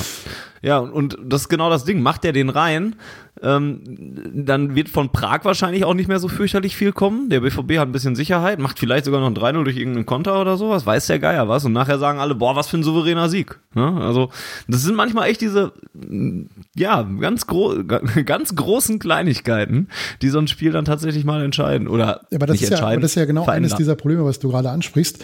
Ähm, dadurch, dass der BVB vermissen lässt, den, das zweite Tor nachzulegen oder auch das Ja. dritte Tor nachzulegen, hältst du den Ja. Gegner immer im Spiel. Und dann hast du halt auch immer diese gewisse Unruhe, gerade bei Heimspielen im Publikum. Ja, wir haben es ja in diesem Jahr jetzt nicht zum ersten Mal erlebt, dass, es, dass wir Führung verspielen. Ich spreche da von, von, vom Derby, was wir verloren haben, wo wir geführt haben. Das Spiel gegen Hoffenheim, das 3-3. Ähm, gegen Mainz war es richtig, richtig eng. Gegen Düsseldorf war es richtig eng. Und solange du der BVB nur 1-0 führt und aktuell halt einfach nicht in der Lage ist, das Ding souverän rüber über die, die Zeit zu bringen, hast du sowohl im Publikum als in Teilen der Mannschaft eine grobere Unruhe. Und äh, das, deswegen finde ich es noch unverständlicher, dass man nicht versucht, ähm, das zu nutzen, was man hat, nämlich eine Offensivstärke und da das zweite Tor nachzulegen. Dann kriegst du vielleicht hinten raus noch eins, aber dann ist es vielleicht immer noch, äh, oder der Gegner macht halt nicht mehr mit. Weil er sich denkt, okay, jetzt mit 2-0, 10 Minuten verändern, das ist der Todesstoß, dann sind die mental auch nicht mehr auf der, nicht mehr so eingestellt, dass sie noch drehen können. Aber aktuell kommt ja jeder Gegner nach Dortmund und denkt sich, pff, wenn wir mit einem Tor zurückliegen, haben wir bis zum Abpfiff eine Chance, das Ding noch zu drehen, so wie die Dortmunder drauf sind. Ist auch nicht so schwer, nach Dortmund zu fahren im Moment, ne, als Trainer. Weil du kannst ja eigentlich immer sagen, komm Jungs, bis zum Ende Gas geben, die fallen noch, die kriegen wir noch. Immer fighten, immer ran und sowas und, und, und die schwimmen nachher und dann, das ist ja nicht, das macht, brauchst ja kein großer Studierter für sein. Das brauchst dir nur ein paar Videos Im zeigen. Im Moment ist das ja nicht schwer. was, was Peter Bosch gemacht hat. Du darfst nicht mitspielen und hoffen, dass du was reißt. Das ging fürchterlich in die Hose. Alle anderen Mannschaften, jetzt mal von Augsburg abgesehen, denen da einfach, das muss man ganz ehrlich sagen, denen fehlt da die Qualität. Die haben ja auch äh, letztes in Gladbach 5-1 verloren. Ähm, denen fehlt da einfach schlichtweg die Qualität. Ähm, aber alle anderen Mannschaften so von Platz 14 bis Platz 7 sind durchaus in der Lage, unentschieden zu spielen in, in Dortmund. Alle anderen darüber wäre ich sogar nicht überrascht, wenn sie die Spiele in Dortmund gewinnen könnten, ähm, weil Dortmund einfach nicht in der Lage ist, solche, äh, ja, solche Gegner so zu bespielen, dass man das Ding mal ganz in Seelenruhe nach Hause fährt. Georg wollte gerade noch was einwerfen. Ja, ich, wir haben jetzt ja dann doch äh, natürlich, logischerweise wegen des Sieges, ähm, deutlich positiver über die Leistung im Prag-Spiel ähm, gesprochen. Aber äh, wäre das jetzt zu polemisch, wenn ich sagen würde, dass im Endeffekt die Leistung der Mannschaft ziemlich identisch war wie bei den Spielen, über die wir uns jetzt gerade unterhalten haben, über die wir uns auch geärgert haben, nur dass wir halt eben nicht die Gegentore kriegen, oder? Also ich meine, wir haben ja gerade auch gesagt, es war auch durchaus knapp. Birki hat da ähm, uns auch äh, wirklich äh, ein paar Mal das Ding da festgehalten. Ähm, und ansonsten haben wir ja auch wirklich wieder da so ein bisschen das Ganze zwischendurch eingestellt. Und äh, dann macht halt äh, Hakimi am Ende Forrest Gump und, und läuft einfach irgendwie aus dem Stadion bald raus.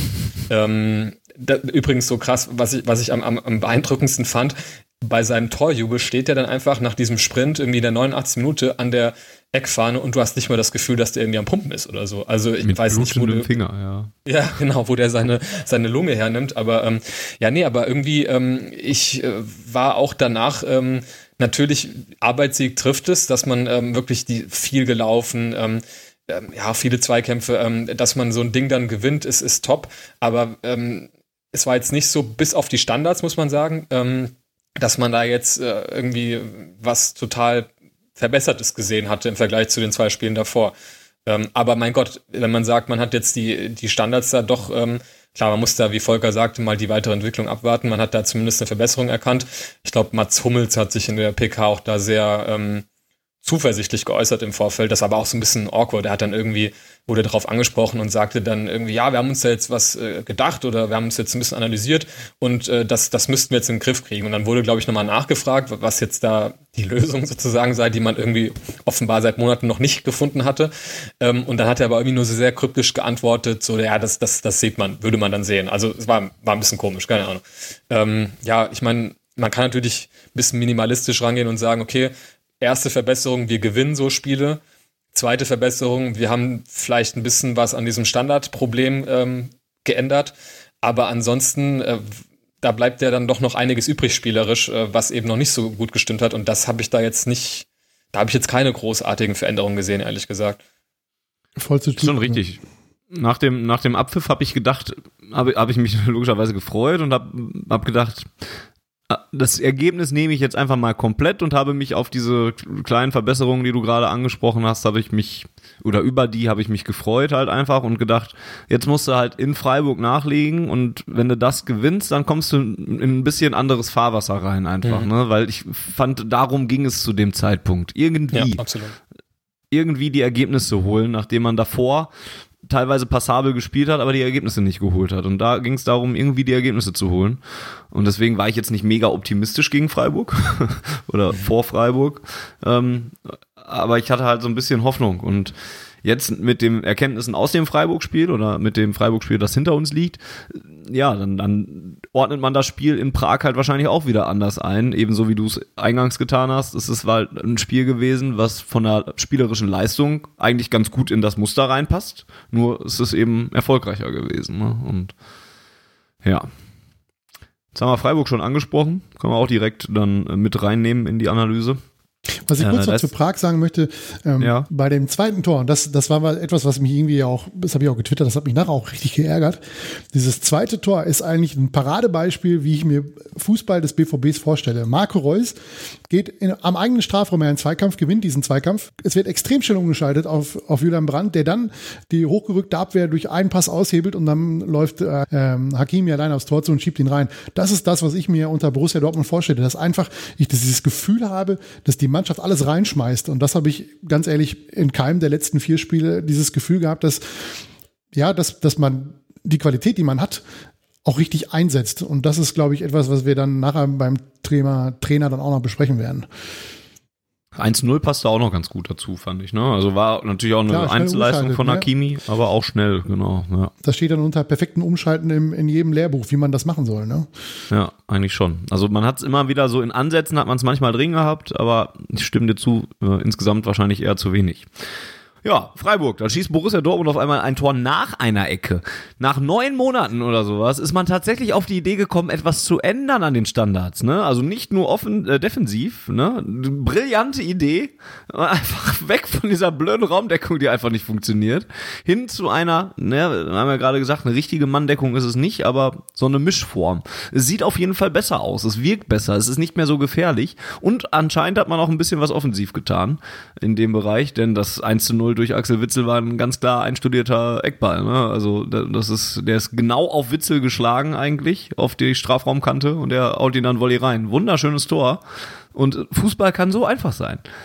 Ich wünschte, und kommt meiner Saisonwette zugute. Äh, ich habe nämlich äh, vor der Saison gesagt, 10 Euro für jedes Eckballtor des BVB in der Hoffnung, ah, dass sich daran mal was verändert. Muss ähm, ja jetzt ist das zweite, so tief in die Tasche greifen, ne? Nee, bisher sind wir bei zwei Toren tatsächlich. Ja, immerhin. Äh, ich wünschte mir, es hätte einen Fußball-Podcast für Borussia Dortmund gegeben, der das einfach seit Monaten schon sagt, dass man ja eigentlich auch mal Ecken trainieren könnte oder sonst irgendwas machen könnte an diesen Standards. Schade, dass es den nicht gibt. Gut, dass Borussia Dortmund trotzdem auf diese Idee gekommen ist. Ich hoffe, High die kommen auch immer noch auf die Idee, sich einen zweiten ordentlichen Stürmer zu kaufen. Da gibt's ja, ja auch, da gibt's auch, ja auch keinen Podcast, der das andauernd fordert. Nee, und da, auch da fühle ich mich mittlerweile übrigens bestätigt. Also am Anfang der Saison habe ich ja noch gedacht, okay, mittlerweile fühle ich mich komplett bestätigt, dass wir noch einen Stürmer brauchen. Wollen wir das, wollen wir das, wollen wir das ausdiskutieren? nee, brauchen wir nicht. Ich glaube, wir sind da relativ einer Meinung. Ach Gott. Ja.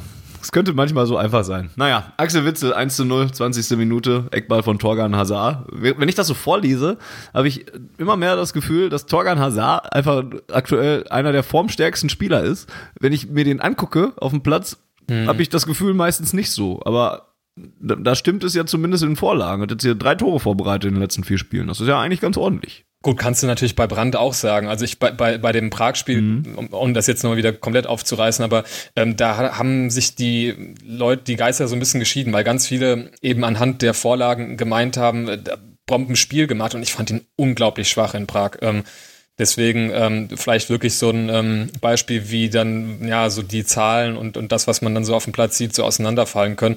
Mhm. Aber gut, solange man dann irgendwie dann ja auf irgendeine Art und Weise trotzdem abliefert, das ist ja dann auch Qualität auf irgendeine, oder das, vielleicht ist das sogar eine Art von Definition von Qualität. Julian Brandt könnte man trotzdem jemand mal zeigen, wie man so Zweikämpfe führt. So, mhm, ja. Ein bisschen. Wäre vielleicht auch eine Idee. Aber das dauert jetzt neun Monate, bis das jemand macht beim BVB. Vielleicht muss das mal ähm, einer in einem Podcast sagen, ja. ja, eben. Ja, der BVB geht also früh in Führung in Freiburg, hat bis dahin eine richtig gute Anfangsphase gespielt. Fanny sitzt vorm Fernseher und denkt sich richtig optimistisch, hey geil, sieht ja richtig gut aus. Jetzt machen wir richtig weiter, so wie gegen Prag. Und dann passiert das, was bei Borussia Dortmund immer passiert, wenn sie führen. Man schaltet wieder einen Gang zurück und lässt den Gegner kommen und bettelt ums Gegentor. Und das kommt dann in der zweiten Halbzeit, 55. Minute. Gianluca Waldschmidt, der wurde dann schon vorher dreimal eingeladen zu schießen, ungestört, da das noch ver ver vermasselt. Da jetzt in der 55. dann eben nicht mehr. 1 zu 1. Der BVB schaltet wieder einen Gang rauf. Ähm, oder ein Gängchen, sagen wir so. Ich wollte gerade widersprechen, weil so wirklich ein Gang war es nicht. Nee, so, so ein Gänkchen raufgeschaltet und schießt irgendwie ein Tor. Keine Ahnung, wie der Ball reingehen konnte. Das weiß auch Ashraf Hakimi selber nicht. Da, da, da hatte ich mich auch schon wieder vorher darüber geärgert, dass James Sancho den Ball nicht irgendwie eher reingibt oder sowas und alles. Dann landet er irgendwie drin. Ich war schon geneigt, mich bei den Freiburgern zu entschuldigen, dass wir so ein Tor geschossen haben. Dann macht Manuel Akanji noch ein viel abstruseres Eigentor und es geht 2-2 aus. Wirklich? Weil der, ja, das in der, in dem Sinn tatsächlich wieder ausgeglichen. Ähm, ja, weil, weil der BVB halt wieder in der Endphase drum gebettelt hat. Ne? Da, da wird wieder alles eingestellt, ähm, was, was, was irgendwie mit Fußball zu tun hat. Und ja, dann steht es am Ende wieder 2 zu 2. Die Freiburger freuen sich ein Ast und der BVB guckt wieder bedoppelt. Und da ist es dann auch echt langsam ein Punkt, wo ich sage, ich kann es nicht mehr sehen, dass immer das Gleiche passiert. Warum denn? War das der Spielbericht? Das Murmeltier kann mich mal? Ja, das war es. Mhm. Ja. Fand ich eine sehr schöne Überschrift ähm, bei schwarzgelb.de. Das kann mich tatsächlich mal, mal dieses doofe Murmeltier. Ich kann euch da auch eine, also ich kann tatsächlich, äh, muss ich jetzt äh, zugeben, zu dem Spiel nicht wahnsinnig viel äh, sagen, aber eine kleine Anekdote dazu geben. Also ich war an dem Tag ähm, auf einer Hochzeit von einem ähm, Fußballfreund, also einer, der auch äh, zum BVB ähm, mittlerweile gefahren ist, aber früher sehr viel gefahren, ähm, äh, gefahren ist und ähm, da waren dann dementsprechend halt so, ja, ich würde sagen, so 15 bis 20 Leute, die auch über, über den BVB sozusagen äh, mit ihm befreundet sind ähm, und die auch alle eigentlich ziemlich regelmäßig zu den Spielen fahren.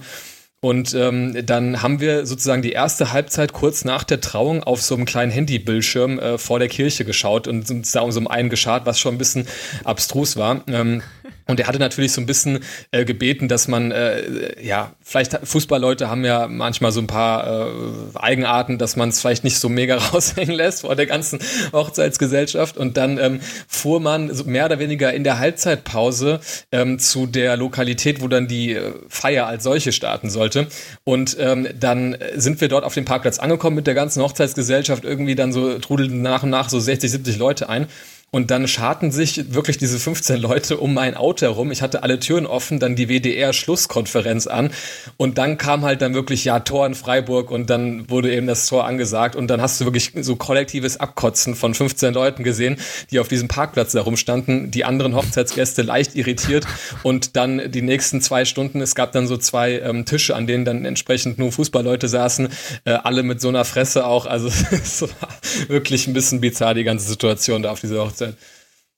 Und deswegen, und, Volker, heiratet man, ich wenn kein sagen, Fußball gespielt wird. Ja. unter den Fans heiraten an Länderspielen, ja. Wochenenden oder in der halt, Sommerpause. Ja. Er fährt halt äh, genau. mittlerweile nicht mehr, deswegen hat er das dann nicht mehr so äh, als Hauptpriorität. Ähm, genau, das war dann vielleicht auch sein eigener Fehler. Dann, dann muss er sich auch nicht beschweren, wenn es dann zu solchen Szenen kommt, ja. Ja, Hätte, ja, wo fängt man an wieder bei, bei dem Spiel, Volker? Du, ja, ich hätte, also ich hätte zwei Dinge. Äh, Grund eins, wir suchen ja einen Stürmer, ne? Ich hätte einen, den man vielleicht mal ein bisschen im Auge behalten sollte. Also neben ja. dem Kollegen äh, Rasica von SV Werder Bremen, wäre das Waldschmidt so von, äh, von mhm. äh, Freiburg. Den finde ich richtig gut. Der hat ein gutes Spiel gemacht. Ähm, so oft wie man ihn eingeladen hat. Ich glaube, so leicht hat er den Ball noch nie ins lange Eck schieben dürfen wie, wie an dem Spieltag. Ähm, aber da sind wir wieder, da steht wieder der Elefant im Raum. Ähm, ich, ich verstehe es einfach nicht, ähm, wie man, wie man sich nach einer Führung dermaßen weit zurückziehen kann und das dann auch eiskalt durchziehen kann. Immer dieses, wir wollen dominant sein, wir wollen Ballbesitz haben, wir wollen den Gegner dominieren. Das funktioniert mit dieser Mannschaft nicht. Das muss auch eigentlich der Trainer irgendwann mal erkennen, dass das nicht die Stärke ist. Wenn ich vorne Leute habe wie, wie Sancho, wie Brandt, wie Hazard, wie auch Reus, ähm, die jetzt nicht gerade dadurch glänzen, dass sie knaller ihre Zweikämpfe führen, dann habe ich halt immer das Problem, dass, dass das äh, Mittelfeld relativ schnell überbrückt ist und dann habe ich die Jungs wieder 20, 25 Meter vor meinem eigenen Tor stehen und das will ich ja irgendwie vermeiden. Ne? Also wenn ich, ich verstehe unter Ballbesitz und Dominanz Fußball etwas anderes, als äh, immer darum zittern zu müssen, ob es nochmal kurz vor Schluss wieder den Ausgleich gibt. Und äh, da stelle ich mir halt schon die Frage, warum das nicht geändert wird, warum man darauf weiterhin versucht, dieses ja, diesen Schlafwagenfußball, ich nenne ihn jetzt einfach mal so, weil für mich ist es das, was, was Dortmund da über weite Strecken spielt, ähm, weiterhin so durchzieht. Und auch die Wechsel haben sich mir irgendwie auch nur so sekundär erschlossen. Ähm, wenn ich überlege, dass, dass er dann Schmelzer bringt für, für Brand, glaube ich, und zieht dann Guerrero nach vorne, der ja eigentlich auf der linken Abwehrseite einen ganz guten Job gemacht hat. Und prompt fällt natürlich genau über die Seite dann äh, die Flanke, die zum Eigentor führt. Und da muss ich äh, einfach diese Außenwirkung, wenn ich, wenn ich in einer 88. Minute, und das haben wir ja auch schon häufiger besprochen hier, wenn ich in einer Schlussphase ähm, einen offensiven rausnehme und einen defensiven reinbringe selbst wenn ich dann noch was rotieren kann und ich, ich kann einen, äh, der vorher defensiv gespielt hat, nach vorne schieben, dann suggeriere ich damit trotzdem immer unterschwellig, dass ich dieses Ergebnis nur noch halten möchte. Ich möchte keine Entlastung, ich möchte keinen Konter, ich möchte keinen weiteren Offensivfußball, um das Spiel zu entscheiden. Ich will dieses Ergebnis über die Runden bringen. Und das hat in dieser Saison und auch in der letzten Saison häufiger mal nicht geklappt. Das hat gegen Düsseldorf ganz äh, mit viel Glück geklappt, mit gegen Mainz mit viel Glück, wo, wo Böki da irgendwie noch äh, auf der Linie dreimal den Ball von der Linie kratzt und es jetzt da auch 2-2 gestanden. Und äh, Hoffenheim wissen wir selber und auch jetzt gegen, gegen Freiburg, da hat das nicht funktioniert. Und ich verstehe einfach diese, diese Angst einfach nicht, der Mannschaft diese Freiheiten zu geben, zur Not auf ein drittes zu gehen. Und dann kriegen sie vielleicht noch ein zweites, dann geht das Spiel vielleicht auch 2-2 aus, wenn sie vorne keins machen. Aber ich muss mir dann wesentlich vorhelfen, ich hätte über 60 Minuten mit angezogener Handbremse gespielt. Ja, was diese Auswechslung angeht, bin ich ein bisschen, ein bisschen zwiegespalten näher. Ähm, es ist halt, es ich habe halt den halt danach erkannt. Also Guerrero hat es ganz gut gemacht, fand ich. Brandt, ja, dann hätte ich ihn viel eher rausgenommen, weil er, fand, er war schon die ganze Zeit eigentlich nicht so richtig. Äh, Wohl eingewechselt erst, ne? Also war ja, eh schon Höchststrafe. Ja, verletzungsbedingt, glaube ich, musste er rein, ja. weil dann, weil ja. dann Akimi von der offensiven Seite hinten rechts aushelfen musste, weil Pistel sich verletzt hat. Aber ganz ehrlich, in der 88. Minute, mein Gott, dann lass ihn doch durchspielen, die letzten drei Minuten. Ne? Also äh, ja, im Prinzip hat der Wechsel nicht, ja jetzt nichts gebracht. Ich weiß nicht, ob die Idee nicht vielleicht war, dann irgendwie dann noch einen schnelleren Spieler dann auf die Außen zu kriegen für einen Konter oder sowas. Ja, aber hat ja nicht funktioniert. Ich, wenn ich über, wenn ich 60 ja, Minuten lang dem, dem ja. Gegner signalisiere und der Mannschaft signalisiere, sie soll Tempo rausnehmen, sie soll den Ball verteilen, sie soll äh, geduldig sein, dann kann ich nicht darauf erwarten, dass in der 88. Minute bei einem Wechsel plötzlich äh, auf Konter gespielt wird. Das funktioniert ja nicht. Also ist, irgendwie finde ich diese Grundeinstellung einfach nicht richtig. Ähm, bei der Grundeinstellung bin ich bei dir. Ich finde es nur, nur, schwierig, das immer so an, an diesen einzelnen Wechseln Vielleicht ist das auch einfach nur das, das, das, beste Bild für diese äh, oder die bildliche Dokumentation meiner, meiner mhm. These. Ähm, mhm.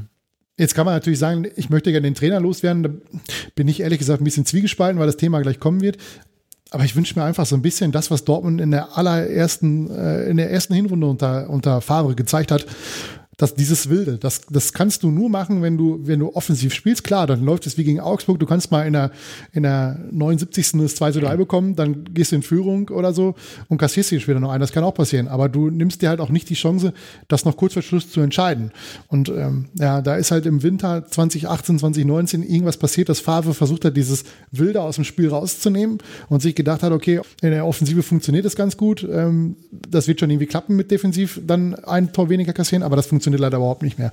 Und seitdem ist halt auch leider der Erfolg nicht mehr ganz so groß. Und auch die, die Aber das ist eigentlich absurd, ne? ne? Weil ich habe nämlich, das, was du gerade gesagt hast, da habe ich jetzt die ganze Zeit auch drüber nachgedacht. Ähm, nämlich einfach so der Vergleich zur letzten Saison, weil wenn man das jetzt mal sich letzte Saison anguckt und dann holst du irgendwie 76 Punkte und, und spielst über weite Strecken wirklich eine überragend gute Saison, ähm, dann fragt man sich ja schon so, ist das jetzt was, was sich gerade nur häuft? Und ähm, jetzt haben wir halt auch mal so Spiele wie in Prag drin, wo es halt dann irgendwie ganz gut klappt ähm, und letztes Jahr hatten wir vielleicht einfach mehr Spiele wie Prag, wo es dann doch irgendwie geklappt hat und wir haben es halt nur nicht so richtig gemerkt, ähm, weil ansonsten würde das ja irgendwie bedeuten, dass man sagt, naja, ähm, in der Phase, als Favre seinen Fußball, weil er ja gerade erst gekommen war, in der Hinrunde letztes Jahr ähm, noch nicht wirklich implementieren konnte, ähm, spielen wir deutlich besser als jetzt zu einem Zeitpunkt ein Jahr später, wo das dann sich vielleicht alles ein bisschen gesetzt hat und wir eigentlich das spielen, was er möchte. Also das wäre ja so eine polemische These, die man dann eigentlich aufstellen könnte.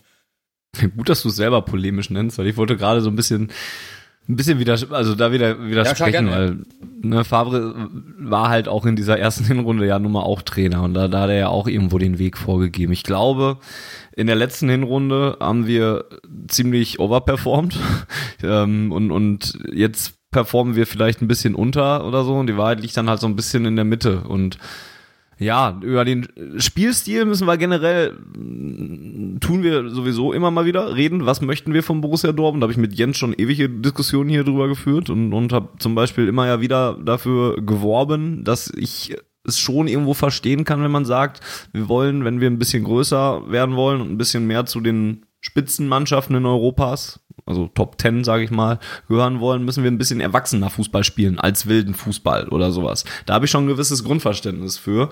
Ähm, gleichzeitig stimme ich Volker aber auch zu, wenn der sagt, ähm, dass man doch einfach mal auf ein 3-1 gehen kann oder auf einen 2-0 oder sowas, dass man sich da so ein bisschen Risiko mal wünschen könnte oder so. Ich glaube, niemand ist böse, wenn man nach einem Zwei-Tore-Vorsprung einen Gang zurückschaltet oder es muss ja noch nicht mal ein Gang zurückschalten sein, sondern sich ein bisschen mehr auf Verwaltung oder Ballbesitz, Fußball ähm, spezialisiert und dann meinetwegen auch den gleichen Ball, Fußball, Handball-Ding macht, was wir jetzt beim Stand von 1-0 machen oder sowas. Das, das versteht man, glaube ich, eher, wenn man zwei Tore im Rücken hat und dann passiert nicht so viel, wenn man trotzdem ein Gegentor kriegt. Ähm, ich glaube, das ist die, die, die viel entscheidendere Frage, dass man sich da irgendwie klar werden muss, was man da spielen will. Und ja, da ist jetzt die große Frage, was wird wirklich vorgegeben? Was ist eine eigene Verunsicherung von Borussia Dortmund mittlerweile? Was ist auch so ein bisschen Selbstläufer geworden, wenn der BVB mittlerweile in Führung geht? Äh, macht das ja vielleicht selber auch was mit den Spielern, was man von außen auch nur begrenzt vielleicht beeinflussen kann. Ähm, ja, darüber muss man, glaube ich, mal nachdenken. Was ist gewollt? Und, und was ergibt sich so leider? Also ich, ich tue mich schwer damit zu, zu glauben, dass die Mannschaft so schwach in der Offensive spielen möchte. Ja, schwach ist das falsche Wort. Ähm, nach einer Führung den, den Gang derart rausnehmen möchte, wie sie es aktuell tut. Ähm, ich kann es mir ehrlich gesagt nicht vorstellen, weil das, das, du beraubst der Mannschaft jeglicher Stärke, die sie hat. Und das ist schnelles Umschaltspiel, das ist die individuelle Klasse vorne mit, mit Marco Reus, mit Paco Alcázar, mit, mit Brandt, mit Hazard, mit, äh, und wer da alles noch so rumläuft, ähm, Sancho natürlich auch zu nennen. Ähm, das ist individuelle Klasse und da muss ich ganz ehrlich sagen, die habe ich in dieser Saison gegen Augsburg gesehen äh, in einigen Phasen. Die habe ich in Köln ab der 60. Minute vor allem durch Julian Brandt gesehen. Die habe ich gegen Barcelona gesehen und gegen Leverkusen. In allen anderen Spielen äh, hatte ich immer das Gefühl, dass das enorm eingeschränkt wird. Ob das jetzt eine taktische Vorgabe ist oder die Mannschaft das selber macht. Wie gesagt, bin ich eher bei Variante A, dass das eine taktische Vorgabe ist, dass, dass, dass ja, man versucht, defensiver zu stehen oder sicherer zu stehen. Das funktioniert aber aktuell überhaupt nicht. Und äh, ja, ich tue mich unheimlich schwer damit zu glauben, dass das äh, nicht vom Trainer so gewünscht ist, weil wir wissen alle mhm. eigentlich ja, dass, dass der dass Favre eher den defensiveren Ansatz hat. Das sagt er ja, glaube ich, auch immer relativ häufig, dass ihm das wichtig ist, dass, dass das hinten ähm, ja äh, wenig Gegentore passieren. Aber in so Phasen wie jetzt, wo die Mannschaft dermaßen verunsichert ist, ähm, kassieren wir halt elf Gegentore in, glaube ich, jetzt sechs Bundesligaspielen, was viel, viel, viel zu viel ist. Ähm, ja. Und äh, was halt dann noch hinzukommt, und das habe ich auch jetzt häufiger gelesen und die Meinung teile ich auch, dem BVB fehlt eine Option eine andere taktische Option, was er machen soll, mhm. wenn er ein Tor erzielen muss. Ja, in der, in der Hinrunde hatten wir dieses Wilde, ja, das, das war jetzt auch nicht wirklich eine taktische Option, sondern das war einfach nur volle Kapelle, ja, einfach nach vorne und gucken, was passiert. Ist vielleicht auch nicht immer ganz so clever, weil man dann äh, vielleicht in die Gefahr läuft, sich noch äh, einzufangen und dann das Spiel als, oder als, als, als Verlierer vom Platz zu gehen. Ähm, aber gerade gegen, im Heimspiel gegen Werder, du hast in der 55. 2 zu 2 gekriegt und hast dann noch mit Nachspielzeit fast 40 Minuten Zeit und es gelingt dir nicht, da, wie ich auch vorhin schon gesagt habe, mal eine Druckphase aufzubauen von 15, 20 Minuten oder den Gegner hinten einschnürst, wo, wo, wo es gefährlich wird, wo sich Chancen äh, herausspielen, wie gegen, gegen Barcelona zum Beispiel. Wenn du sie dann nicht nutzt, ist was anderes, aber wenn du dir gar keine erst rausspielst, dann finde ich es schon ein deutliches Zeichen, dass da irgendwas nicht stimmt. Ja, ich muss auch sagen, dass, dass mir äh, es auch immer schwieriger fällt zu sagen, ich kann mir nicht vorstellen, dass das so vorgegeben ist oder, oder dass der Trainer da weniger Aktien drin hat. Ich bin ja eigentlich immer einer, der, der Trainer verteidigt und das werde ich auch gleich noch tun, wenn wir dann explizit darüber sprechen. Ähm, ja, aber in, in dem Punkt wird es halt langsam schwer, das äh, nicht, nicht ähm, auf Favre zu beschränken. Ne? Ich glaube, das ist mittlerweile ein Problem. Ich hoffe, dass er das auch selber mal erkennt, weil er, er ist ja anscheinend in der Lage, sowas zu erkennen. Hallo Eckball. Ich hoffe, es dauert nicht neun Monate, bis wir jetzt wieder darüber Wahrscheinlich reden. muss die Bürger jetzt hinstellen und das öffentlich kritisieren und sagen, wir haben das jetzt so häufig angesprochen, jetzt muss mal was passieren, dann dauert es noch ein halbes Jahr und dann wird es geändert. Ja, auch das, ja. Ja, also deswegen, lass uns doch mal über diesen Elefanten im Raum reden und lass uns doch mal. Hast du schon gefühlt eine halbe Stunde immer versucht. Eben, aber lass, lass, es uns jetzt mal ganz explizit tun, diese Trainerdiskussion. Denn sie wird geführt, ähm, sie wird in meinen Augen immer noch zu alternativlos geführt, also und zu ultimativ vor allen Dingen geführt. Ich höre so oft Favre raus und ich höre so selten wer es dann machen soll. Und habe zu viele Gegenbeispiele, wo ich sage, dass das einfach nicht klappt. Ich finde es auch immer noch zu früh. Es ist der 10. Oktober heute. Ähm, es sind in der Bundesliga acht Spiele, sieben? Sieben, glaube ich. Sechs, sechs, sieben? Irgendwie so. Wir, wir sind siebter und immer noch in Schlagweite von der Spitzengruppe, was auch daran liegt, dass die auch nicht gut spielen da oben. Ähm, und wir reden über den Trainer schon wieder. Und Warum reden wir über den Trainer? Weil wir ja immer noch nicht ganz so zufrieden mit der, mit, damit sind, dass wir nicht einfach alle nach vorne rennen. Und ja, dann frage ich immer, wer soll es denn dann machen? Und dann kommt ganz selten kommt mal was. Dann, dann habe ich jetzt schon mal Hannes Wolf gehört. Ja, für den sprechen die Erfolge in Stuttgart und Hamburg jetzt nicht unbedingt mega. Dann hört man aus ganz anderen Ecken José Mourinho. Dann, dann drehe ich mich um und verlasse den Raum und denke mir, nee, das könnt ihr nicht ernsthaft wollen, dass wir jetzt den noch holen. Dann hört man Florian Kofeld, der hat keine Zeit, aber den hätte man vielleicht auch ganz gerne. Und ja, dann weiß ich nicht. Ich habe es schon mal gesagt und ich sage es nochmal. Lucien Favre ist wahrscheinlich nicht der Trainer, der zu 100% zu Borussia Dortmund passt und er ist nicht der perfekte Trainer für Borussia Dortmund. Aber ich glaube immer noch, dass er der beste verfügbare Trainer ist, den Borussia Dortmund im Moment haben kann. Und deswegen finde ich diese Trainerdiskussion, also dass, dass über den Trainer diskutiert wird und über seine Einstellung und über Fehler, die er vielleicht macht, das ist legitim. Aber bei den Leuten oder bei, bei, bei dem Punkt, wo es dann anfängt, wirklich über eine Entlassung oder einen Trainerwechsel während der Saison nach sieben Spieltagen zu reden, denke ich immer, nee Leute, echt nicht. Also, dann kommt Peter Stöger. Da, da, da wurde ja alles besser danach, nach dem Wechsel in der Saison. Und weiß der Geier. Ich bin da immer sehr, sehr, sehr vorsichtig mit. Und das Problem ist, ich kriege jetzt keine Kontroverse in diese Diskussion, weil ich glaube, dass ihr das ähnlich seht. Aber bitte widersprecht mir gerne. Ich hätte jetzt eigentlich noch erhofft, dass du sagst, äh, dass Dortmund grundsätzlich nee. einen Trainer haben möchte, der Jürgen Klopp das heißt. Ich, nein, nein, das ja, habe ich mir ja, aufgehoben. Ja, genau. weil das, das ist eigentlich der Elefant im Raum. Jürgen Klopp ist der Elefant und nicht weil, äh, nein, weil Jürgen Klopp hätte mir eine wunderbare Überleitung gegeben, weil ich nämlich einfach dieses Mantra von Dortmund kann keinen anderen Trainer vertragen als Jürgen Klopp, das finde ich einfach kompletten Nonsens. Ja, ähm, wenn wir ganz ehrlich sind, Thomas Tuchel war hier und ist hier gar nicht so unbeliebt. Es gibt ganz klar zwei Lager bei dieser ganzen Diskussion um Thomas Tuchel. Die einen, die ganz klar der Meinung sind, der junge Mann musste weg. Der war unerträglich, der hat viel kaputt gemacht beim BVB. Und die anderen, die sagen, pff, Schmelzer, Schein, Königsmörder, die haben den Trainer äh, abgesägt beim Pokalfinale öffentlich, äh, der, den, der den letzten Titel für den BVB geholt hat. Ähm, ganz ich glaube, die Überschneidung der Zielgruppe pro äh, Tuchel mit dem, was du gerade gesagt hast, und wir wollen Rossi Mourinho, dürfte recht hoch sein.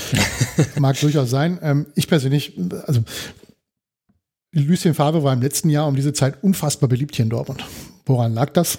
An tollem Fußball, an nervenaufreibendem Fußball und an drei Punkten, die am Ende immer auf dem Tableau standen. Ähm, Davon ist aktuell leider nicht, nichts mehr übrig. Ja, also weder ist der Fußball Schade. spektakulär, mit abgesehen mal von, äh, von das Spiel gegen Barcelona und äh, das Heimspiel gegen Bayer Leverkusen, wo Peter Bosch uns den Gefallen getan hat, genau das zu tun, was man nicht tun sollte gegen den BVB, nämlich mitspielen. Und ähm, das sind halt die großen Unterschiede. Also ich persönlich glaube einfach, dass, also wenn ich als Fan möchte für äh, allererster Linie erfolgreichen Fußball sein. Und wenn wir ehrlich sind, war es auch unter Klopp jetzt nicht 34 Spieltage lang Vollgas Fußball von der ersten bis zur letzten Minute. Da waren Was? Spiele dabei, ja, gerade in den letzten zwei Jahren, äh, ne, wir waren ja auch mal 18. Äh, ich erinnere mich da an so ein was, Spiel gegen was, Augsburg. Ne, da gab es ja auch eine nette, äh, völlig verdiente ähm, Unmutsbekundung, um es mal freundlich noch zu formulieren, der, der, des halben Stadions nach dem 0 zu 1 gegen Augsburg. Ähm, oh, don't get me started, das hatten wir jetzt auch schon, ja. aber weniger. Ja. Worauf ich halt hinaus will, ist, ist, ist, es muss halt erfolgreicher Fußball her. Und ich finde, Lucien Favre hat es eigentlich in der eigenen Hand. Er muss erkennen, wo die Stärken und die Schwächen äh, der aktuellen Mannschaft liegen. Und die liegen halt nicht, die Stärken liegen halt nicht darin, das Spiel zu kontrollieren. Den, die, die, wie, ich sag jetzt mal, wie, wie früher Chelsea in dem Jahr, wo sie die Champions League gewonnen haben, äh, das 1-0 zu machen, ja, und dann das Ding einfach so dermaßen äh, runterzuspielen gegen Barcelona, dass die gar nicht wussten, was sie machen sollen, um nochmal. Wer war da nochmal Trainer von Chelsea? Äh, Roberto Di Matteo, glaube ich. Oh, und davor, also das, die haben das ja gewechselt in der, in der, in der Hinrunde. Äh, frag mich nicht. Mir liegt der Name auf der Zunge, aber ich komme gerade nicht drauf. Ähm, ich, ich dachte, es Fernando Torres hieß das Tor. Das deswegen. war wirklich. Nee, Mourinho war nicht, war schon weg. Aber um auf, auf Favre zuzukommen, er hat es halt jetzt in der eigenen Hand. Also jemand, der, der von sich behauptet und wo auch die Kritiker behaupten, dass er jemand ist, der Fußball lebt, der das analysiert von morgens bis abends, sich die Spiele 150 Mal auf Video anguckt, ein bisschen äh, populistisch gesprochen, der muss erkennen, wo die Stärken dieser Mannschaft liegen und das auch ähm, ja, wo auch die Schwächen liegen. Und äh, daran gilt es meiner Meinung nach zu arbeiten. Das bin ich ganz ehrlich, vermisse ich im kompletten Jahr 2019. Weil diese Probleme, die wir jetzt haben, haben sich eigentlich ja schon in der vergangenen äh, Rückrunde angedeutet. Ich erinnere da an das 2 zu 2 in Bremen. Das könnte man jetzt als Doublette äh, sehen zu den Auswärtsspielen in Frankfurt und in, äh, und in Freiburg. Nur, dass wir daheim mit zwei Toren geführt haben und in der zweiten Halbzeit dann den Spielbetrieb eingestellt haben. Hoffenheim, äh, diverse andere Spiele, wo wir einfach, ja, einfach lethargisch waren und äh, ja, ich hoffe, dass er es irgendwie hinkriegt, ähm, das umzubiegen. Ansonsten, wenn ihm das nicht gelingt, äh, Fanny, dann tut's mir leid, aber dann werden die Diskussionen noch lauter und dann befürchte ich, wenn das richtig in die Buchsen geht, dass er dann noch während der Saison entlassen wird, egal ob es Alternativen gibt oder nicht. Aber soweit sind wir ja zum Glück noch nicht. Und glaubst du dann, also dann, dann muss ich aber auch die Nachfrage stellen, glaubst du, dass es danach besser wird? Nee, dann glaube ich, also wenn, wenn Dortmund jetzt, sagen wir mal, aus den nächsten sieben Spielen nicht ein einziges gewinnt, ja, im ja. Pokal ausscheidet, das Derby verliert, gegen Gladbach nicht gewinnt in der Bundesliga, äh, gegen Inter Mailand verliert, beide Spiele in München ja, dann richtig die Hucke voll kriegt, ähm, dann glaube ich schon, dass wir in dem Peter Bosch-Phase sind, wo es dann einfach auch irgendwann nicht mehr möglich ist, ihn zu halten. Dann wird man irgendeinen Trainer nehmen, der da ist. Und äh, ja, ob es dann besser wird, wage ich zu bezweifeln. Aber vielleicht läuft es ja. auch ganz anders. Wir schlagen Gladbach, wir gewinnen das Derby. Man weiß es ja nicht. Ne? Also ist ja nicht so, dass Dortmund extrem weit davon weg ist, solche Spiele zu gewinnen, ja. wenn sie einfach ihre Fehler mal einstellen würden. Ja? Ich glaube, das ist das ist auch ein ganz großer Punkt. Ne? Also es klingt jetzt wieder alles so ganz, ganz fürchterlich und alles ist ganz, ganz dunkel und es liegt jetzt auch daran, dass es Herbst wird und es wird kälter und es wird dunkel und alle sind schlecht drauf und, und so weiter. Ja, man muss sich auch mal ein bisschen noch vor Augen führen, dass auch einfach, ja, es auch jetzt nicht so fürchterlich scheiße ist. Ne? Aber also, der Druck ist natürlich da. Deswegen heißt sie der Druck ist ja auch under pressure. Weil absolut. Da muss jetzt was kommen. Du darfst auf keinen Fall im Pokal aussteigen. Zu Hause gegen Gladbach, auch wenn die Tabellenführer sind und selber nicht so genau wissen, wie sie das bisher aktuell hingekriegt haben, nachdem sie vor kurzem noch 0 zu 4 zu Hause gegen Wolfsberg verloren haben. Ähm, hm. Ne, das ist halt, aber die, die Gefahr ist natürlich da, dass es dann wieder so einen Negativstrudel gibt. Das haben wir ja in Dortmund auch schon ein paar ja, Mal ja. erlebt, auch unter Klopp damals in der, in der einen Hinrunde, ähm, dass man doch einfach nicht mehr rauskommt über eine gewisse Phase. Und da ist es halt, das muss man halt vermeiden. Wie du auch sagst, dann spielt aber ab einem gewissen Punkt auch ähm, muss man mal so ehrlich sein, äh, die, die sportliche Perspektive hinsichtlich, wer kommt dann, wird es dann besser, spielt dann irgendwann wahrscheinlich auch gar keine Rolle mehr, weil ähm, mhm, wir, ja. wir lachen natürlich immer so ein bisschen äh, über die Blauen und, und was bei denen immer für ein Chaos ist, aber wie du gerade sagst, äh, geh mal in die nächsten Wochen rein und du verlierst das Derby oder du verlierst diese ganzen wichtigen Spiele, scheidest aus im Pokal oder sowas, dann äh, ist bei, da brennt bei uns die Hütte ähnlich wie was bei denen ist, wenn es halt scheiße läuft. Also die Zeiten, wo irgendwie, da musste ich tatsächlich bei diesem ähm, war das das, nee, das war das, ähm, das Leverkusen-Spiel äh, dran denken, äh, weil es da halt so ein paar Situationen gab, da, da, wo wir dann aber auch schon hochgeführt haben, wo der Ball dann einfach relativ entspannt erstmal hinten rumgeschoben wurde, weil es halt irgendwie keine besseren Anspielstationen gab. Und dann habe ich noch zu meinem Nebenmann gesagt, hier ist es gar nicht mehr so lang her, wo das ganze Stadion gnadenlos gepfiffen hat, als der Ball hinten zum Torwart gespielt worden ist. Ähm, und äh, da, da sehen wir ja dann doch, ähm, so sehr ich das selbst ablehne, diese Hysterie und diese, diese negative Art, dass unser Verein und unser ja, unser, unser Publikum ähm, für so, äh, bei sowas jetzt nicht, nicht völlig immun ist gegen solche ähm, Szenarien, wo sich dann halt wirklich einfach so ein krasser Druck entwickelt. Von daher, ähm, ich bin da zwar einerseits völlig auf, auf Fannys Seite, dass ich auch immer ähm, den Leuten, die jetzt äh, Favre irgendwie abschreiben wollen, äh, entgegne, ja und dann so. Ähm, und gerade so dieses Mourinho-Thema, das äh, ich also ich habe mittlerweile wirklich äh, bin ich der Überzeugung, dass das wirklich einfach nur so ein aus der aus den feuchten Träumen von einzelnen Leuten irgendwie entstanden ist und sich so ein bisschen verselbstständigt hat, oder? Also hat jemand da mal irgendwo irgendwas halbwegs Valides zu gelesen, dass das nur in irgendeiner Weise realistisch sein könnte? Also ich jetzt ehrlich gesagt nicht außerhalb Aber von Twitter. Halt also Aki und er sind gute Freunde, ist glaube ich das, ja, cool, was am meisten darauf hindeutet das ist ja auch wieder so, so, so eine Phrase, die da gern bemüht wird, weil der einer sagt, ja, wird halt mal im Interview gefragt, und Watzke, wie findest du, ja, ist my, ist my friend, so, ja, okay, gut, äh, wahrscheinlich haben die seit zwei Jahren nicht miteinander gesprochen oder so. ähm, ja, also das ist ja auch so Sachen, die halt so, das ist halt diese typische Eigendynamik, ne, die, wo ja, wo einfach dann äh, so Sachen so aufgebauscht werden und wer weiß, was da wirklich eigentlich, wie wenig da wirklich äh, an Kontakt und so weiter dahinter steht. Eigentlich. Vermutlich haben wir noch einfach nur geguckt, okay, bei transfermarkt.de freie Trainer genau, hat sie ja, angeguckt, wer gerade keinen Job hat und ist dann auf Rom, also das José Mourinho so. äh, ja. getroffen, hat sie gedacht, ach, der ist ja nicht schlecht. Hm, Arsene ja, Wenger hat ja schon mal die Champions League gewonnen. Genau. Ja, genau, ja. Arsene ja, Wenger also hat auch keinen Job. So. Aber Mourinho und wenn du halt aufs, ja, wenn du so, auf, so einem, auf so, ja, wenn du auf so einem Niveau Trainerdiskussion führst, dann, dann, dann ist ja alles zur Trainerdiskussion schon gesagt, oder? Also dann brauchen wir auch nicht mehr weiterreden. Die einzigen äh, Optionen, und ich, ich bin jetzt auch nicht jemand, der den, den Markt da total äh, gescannt hat und deswegen will ich mich auch an der Diskussion gar nicht beteiligen, aber ähm, äh, Mourinho abgesehen davon, was die da teilweise unter Mourinho für Fußball gespielt haben, die Mannschaften, das, äh, ja, also wenn man schon sich über Favre dann auslässt, dann sollte man sich halt ja. erstmal da ein paar alte VHS-Kassetten angucken äh, und äh, dann nochmal überlegen, ob das jetzt vielleicht die Lösung sportlich oder spielerisch sein kann. Ähm, wenn du dann irgendwie über, ja, keine Ahnung, junge Trainer mit gutem Fußball nachdenkst, ähm, nun, da gibt's halt im Endeffekt, oder fallen mir nur zwei Namen ein und den einen will ich niemals in Dortmund sehen und äh, der andere, glaube ich, wird von Werder Bremen in naher Zukunft erstmal nicht weggehen, weil der, glaube ich, sich da relativ korrekt verhält. Ähm, ihr wisst, glaube ich, wen ich als ersten meinte, ne? Ja, müssen wir auch nicht drüber. Bin mir nicht sicher, ob du David Wagner meinst oder Tedesco. Nee, ich, ja, ich meinte den äh, im, im Osten der Republik. Ähm, da, da hätte ich jetzt auch drauf getippt. Ja. Hat ja, gut, aber also ich, wie gesagt, das. Ich bezweifle, dass Rangnick nach den Spruchbändern, die er bei uns lesen durfte, ähm, irgendwie geartete das Lust hat. Echt, also es ist alles so absurd. Also, nee, ich meine, ich meine den, den jungen Trainer im Osten der Republik. Ja, aber ja, auch, genau. Aber, ja. Nagelsmann zeigt ja auch gerade in, in, in Leipzig, dass für ihn auch nicht die äh, ja, Früchte in die Höhe wachsen oder wie man ja. wachsen oder wie man das Aber nennt. zumindest wenn man jetzt über junge aufstrebende Trainer nachdenkt, sind das natürlich die Namen, die Aber da einem ist, in den Sinn kommen. Ne? Es ist ja bei diesen Trainerdiskussionen auch immer reflexartig. Warum haben sie Rossi Mourinho ja. ausgesucht? Weil Rossi Mourinho den Ruf hat, ein echter Schleifer zu sein. So einen klassischen Felix Magath, weißt du, der dir dann ordentlich Dampf gibt, die Mannschaft. Das liest der dann auch immer, ja, die Mannschaft braucht mal wieder einen, der draufhaut, dieses Larifari und so. Klopp hat nie Das ist einfach nur ein Spiegelpick, äh, Spiegelbild der Kritikpunkte, die es an der Mannschaft, äh, die an der Mannschaft geäußert werden, ne? Plus, er hat schon mal die Champions League gewonnen, hat schon mal die Euroleague Ja, ja. gewonnen. Da weiß auch keiner, dass das vor acht Jahren war und alles. Und das, Ja, das gegen AS Monaco. Das stimmt ja. nicht. Er hat ja die, er hat ja mit äh, äh, Manchester United vor 2017, zwei Jahren. Ja, das war noch kürzlich, das stimmt.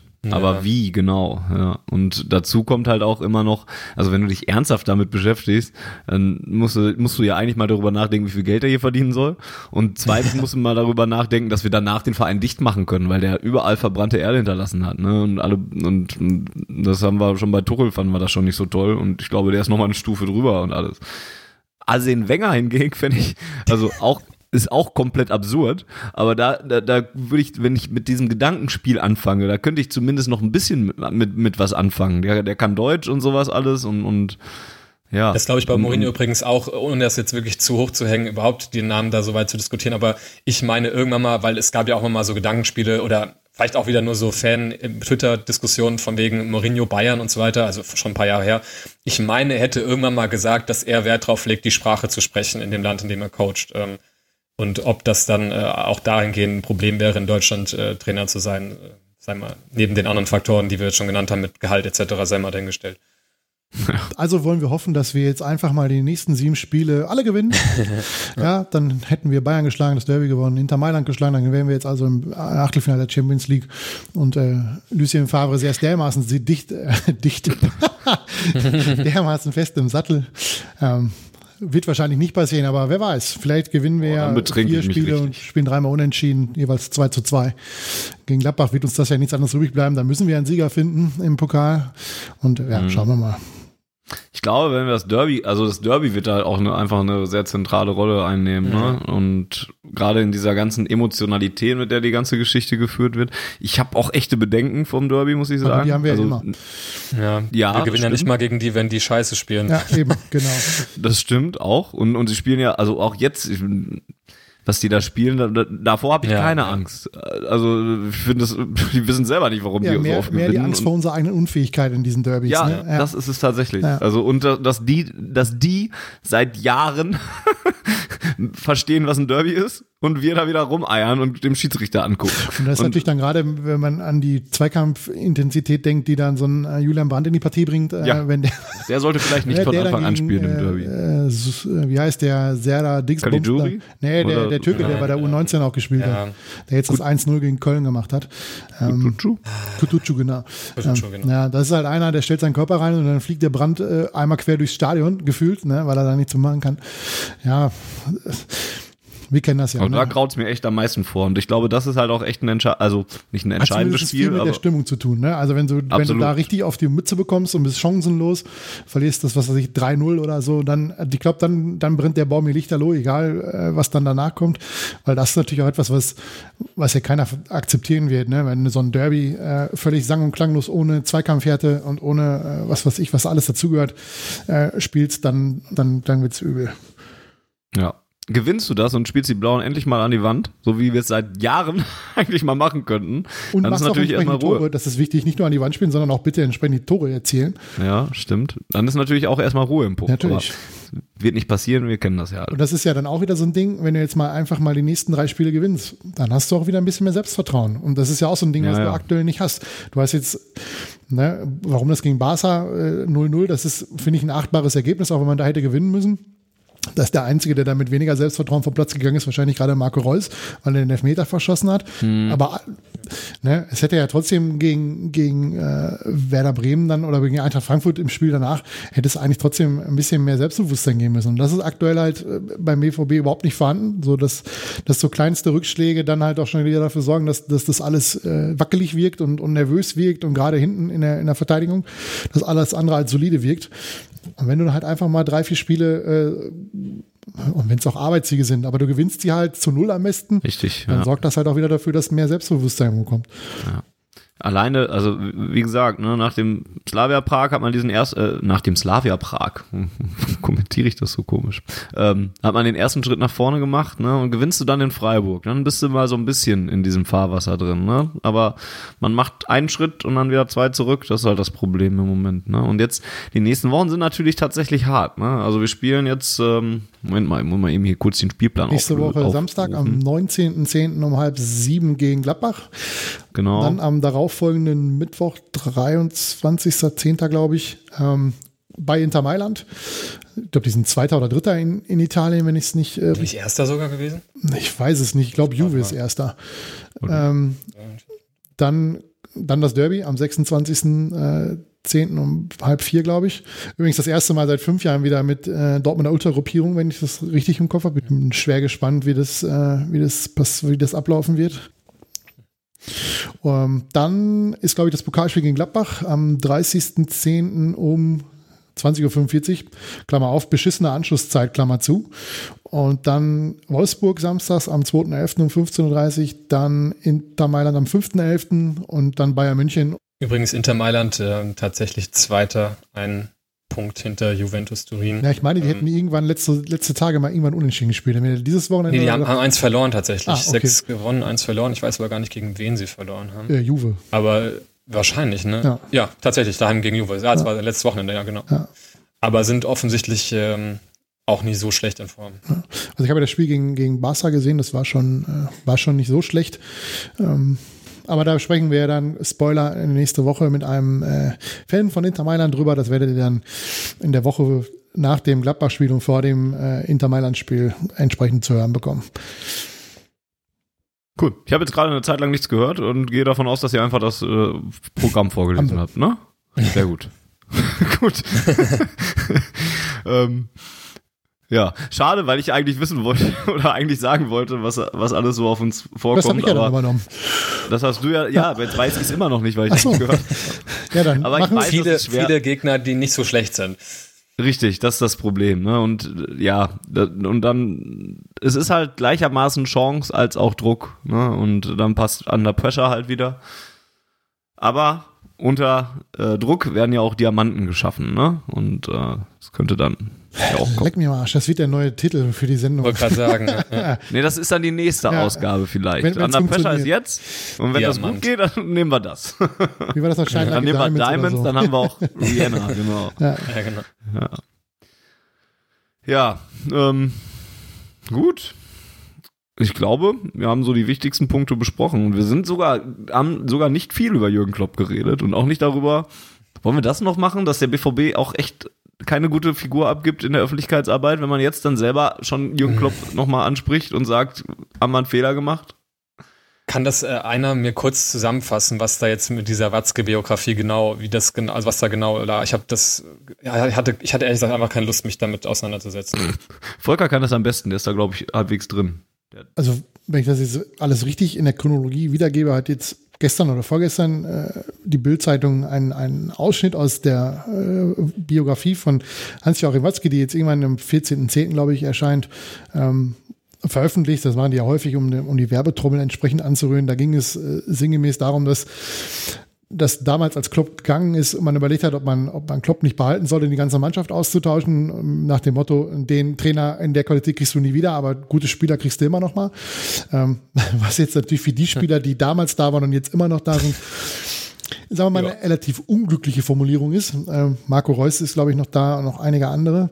Ähm, Mats Hummels ist ja wieder da, finde find ich irgendwie, äh, ja, ist eine unglückliche Äußerung. Und dann heute ging es, glaube ich, darum, dass, äh, dass äh, ja, man, man quasi suggeriert hat, dass, dass äh, Jürgen Klopp die erste Wahl war und Lucien Favre eben halt nicht. Und ja, das ist halt dann auch für einen Trainer, der eh gerade öffentlich angezählt wird, ziemlich unglückliche Geschichte. Ähm, Man weiß nicht, was intern bereits davon klar war, ob, ob, ob Favre das Ding schon ein halbes Jahr kennt oder so, das weiß man ja nicht. Ähm, Aber für die Öffentlichkeitsarbeit ist gerade jetzt der Zeitpunkt, relativ unglücklich. Allerdings glaube ich, er wird keine andere Wahl gehabt haben, weil äh, er entsprechende Verträge hatte und dieses Buch natürlich auch verkauft wissen will. Vielleicht nicht unbedingt für seine eigene Schatulle, weil ich glaube, äh, das, was er damit verdient, ähm, das ist jetzt nicht das, wo er, wo er seinen Lebensunterhalt mit bestreitet. Buchautoren verdienen immer nicht. recht schlecht. Ja, aber ich glaube, dass gerade dieser Co-Autor, äh, der da mit dabei ist, natürlich davon, wenn er beruflicher Autor ist, dann natürlich entsprechend deutlich äh, eher auf dieses Geld angewiesen ist. Und natürlich der Verlag natürlich auch äh, zusehen Kennt man den Co-Autor? Ist das äh, jemand aus äh, bekanntes Journalist oder sowas? Oder? Also mir sagt der gar nichts. Ich, Okay. Michael Horeni oder so ähnlich. Ich google das mal eben. Ähm, Und natürlich will der Verlag, dass das Ding verkauft wird. Und wenn natürlich jetzt am 14.10. dann dieses Ding veröffentlicht wird, dann kann man natürlich jetzt nicht darauf warten, ähm, dass äh, ja, solche Geschichten erst halt ein halbes Jahr später in irgendwelchen Zeitungen promotet werden. Ähm, nichtsdestotrotz hätte ich mir gewünscht, dass man aufgrund der aktuellen Phase vielleicht ein etwas anderes Thema nimmt, was vielleicht nicht so reißerisch ist und nicht so viel Aufmerksamkeit generiert dann irgendwas anderes, weil da wird ja noch irgendwas anderes drinstehen in so einer Biografie, äh, oder, wo es dann um, um mehrere Jahre oder Jahrzehnte beim BVB geht. Er hätte ja auch über 2005 reden können, wie er bei Molsiris in Düsseldorf in der Flughafenhalle sitzt mit Rauball. Das wäre ja zumindest für die BVB-Fans dann auch entsprechend äh, von, von äh, Bedeutung gewesen. Aber jetzt ist es natürlich etwas größerer Rahmen. Kloppo zieht halt immer und ist quasi das ambivalente Thema in, in, in Dortmund. Ja, es ist halt maximal wow. unglücklich mal wieder, ne? Also ich hab, diese ja. Ja, bitte. Nee, nee, ich wollte dich gar nicht unterbrechen. Und es ist halt dieses, das, das, Gefühl, was du eh schon hast, dass das in der Öffentlichkeitsarbeit und in der Kommunikation und sowas alles beim BVB, dass das nicht optimal läuft, um es mal vorsichtig auszudrucken, wird dann halt durch so, solche Sachen wieder bestätigt eigentlich, ne? Und dann, fängt ja schon damit an, dass, dass man das ausgerechnet der Bildzeitung wieder hinschmiert ja, und sowas alles, ne? Spiel nicht mit Schmuddelkindern und sowas. Zumal der BVB ja auch bei Pressekonferenzen mitunter, zumindest jetzt in Gestalt von Zorg, äh, mit der Bildzeitung relativ hart ins Gericht geht. Äh, da gibt es ja immer mal so kleine Kabeleien, sage ich mal. Ähm, gut, das muss jetzt für Watzke nichts bedeuten, aber dass man dann unbedingt das ähm, dort exklusiv ähm, veröffentlicht, äh, ja, sei mal dahingestellt. Ja, aber was ich gerade noch mhm. sagen wollte, ich habe mal diesen äh, Autorennamen gegoogelt und ich lese euch mal jetzt die drei Bücher vor, die ich jetzt äh, hier angezeigt bekommen habe. Ähm, Einmal ist ein Roman, Asphaltfieber, keine Ahnung, worum es geht, aber die anderen zwei sind interessant, nämlich äh, zwei Biografien. Die eine, die Brüder, Brüder Boateng, drei deutsche Karrieren. Und das andere finde ich noch geiler, Klinsmann, Stürmer, Trainer, Weltmeister. Da reiht sich die, die Watzke-Biografie einfach voll ein, da würde ich sagen. Scheint ein Autor von der, äh, oder ein Journalist von der FAZ zu sein. Er hat auch noch, das sehe ich gerade hier bei, bei Amazon Gebrauchsanweisung für die Nationalmannschaft. Klammer auf, kann weg die Nationalmannschaft, Klammer zu. Haben wir gestern. Das Titel schön, von, von dem Buch? Das, das Titel von dem Buch heißt Gebrauchsanweisung für die Nationalmannschaft. Ähm, da fällt mir das Bild von Ach gestern so, ich ein. dachte, das in Klammern wäre auch nee, das, das war von mir. Das war Anmerkung des Redakteurs. Ja, okay. genau. da hat ja gestern das Stadion äh, auch sehr gut abgestimmt, äh, mit, mhm. einfach nicht hingehen zu so einem Länderspiel. Aber ja, also der wird halt davon deutlich abhängiger sein von dem Umsatz mit dem Buch, als, als Watzke es sein wird. Und ja, wer weiß, was da vertraglich alles geregelt worden ist, was da entsprechend auch raus soll und ob sich die Bildzeitung solche, solche ähm, Ausschnitte vielleicht sogar selber aussucht oder ob die vom Verlag kommen ja, und Watzke da gar keinen Einfluss drauf hat, wissen wir alle nicht. Nichtsdestotrotz ist der Zeitpunkt einfach fürchterlich unglücklich. Und, äh, die ja. Aussage, dass man vielleicht einen Fehler gemacht hat und lieber die ganze Mannschaft hätte austauschen sollen, finde ich aber auch unabhängig vom ja, Zeitpunkt. Zumal auch scheiße. eigentlich ein Kollege Watzke wissen muss, dass das nicht funktioniert. Ne? Also wir sind ja nicht hier im American äh, Sport, wo man nicht absteigen kann, wo du einfach mal drei, vier Jahre tanken kannst, äh, um die besseren Spieler im Draft zu bekommen, in der Hoffnung, dass es nachher funktioniert. Die Cleveland Browns äh, als Beispiel haben das über 20 Jahre versucht und es funktioniert jetzt mhm. immer noch nicht so gut. Und äh, das ist natürlich hochrisikovoll. Und von daher weiß er selber, dass das im Fußball Fußball nicht funktioniert, sondern dass sich Trainer halt irgendwann abnutzen nach ein paar Jahren und er dann den Trainer austauschen muss. Also es gibt ja nur ganz, ganz wenige Trainer, ähm, die wirklich über, über Dekaden bei einem Verein waren. Da fallen mir jetzt Schaf und Rehagel bei Bremen ein, Finke und, und äh, Streich jetzt bei, bei äh, Freiburg. Ähm, dann hast du äh, Ferguson natürlich bei, bei Manchester United, der vielleicht einfach ein Unikat ist, so lange, so erfolgreich bei so einem großen Verein zu sein. Ich glaube, das hat noch niemand geschafft. Und es wird, glaube ich, auch sehr schwer, das überhaupt nochmal wieder zu schaffen. Und dann noch Asen Wenger, der mir noch einfällt. Ne? Oder Giroud damals bei, bei Auxerre, wobei der nie so richtig erfolgreich war da. War Wolfgang Wolf nicht relativ lange in Wolfsburg? ja, aber, das, aber den hat man auch nur wegen des Namens gehalten. Da habe ich so einen ganz äh, interessanten mhm. Artikel gelesen bei The Athletic, die ja jetzt auch äh, im, im, im, englischen Fußball viel unterwegs sind. Da ging es nämlich genau um dieses Thema, über so eine, so eine Studie. Ja, Studie ist eigentlich nicht das richtige Wort, aber so ein Artikel, der sich halt darum dreht, dass, dass Trainer in der Regel eine Halbwertszeit von drei bis fünf Jahren haben. Auch die guten Trainer. Mhm. Ja, wenn man hier ähm, Pep Guardiola sieht, der nach drei Jahren bei mhm. Bayern weg ist, jetzt, jetzt war Kloppo, glaube ich, acht Jahre bei, beim BVB, wenn ich es jetzt nicht völlig falsch wiedergebe. Ähm, Waren Sie sieben? 2008 ja. bis 2015. Also oder? acht Spielzeiten. Also, ja. naja, auf jeden Fall, dass sich das dann irgendwann abnutzt. Und das liegt halt vor allem auch daran, weil ähm, die Spieler das irgendwann langweilig finden, wenn immer dasselbe auf dem Trainingsplatz passiert. Ja, und, und Ferguson ist dieses Thema wohl dadurch umgangen, dass der alle zwei Jahre seinen kompletten Trainerstab entlassen hat, bis auf sich selbst. Ja, er quasi mehr den Manager gemacht hat bei der ganzen Thematik und dadurch natürlich immer neues Blut rein oder frischer Wind reingekommen ist, sodass es für die Leute nicht langweilig wurde.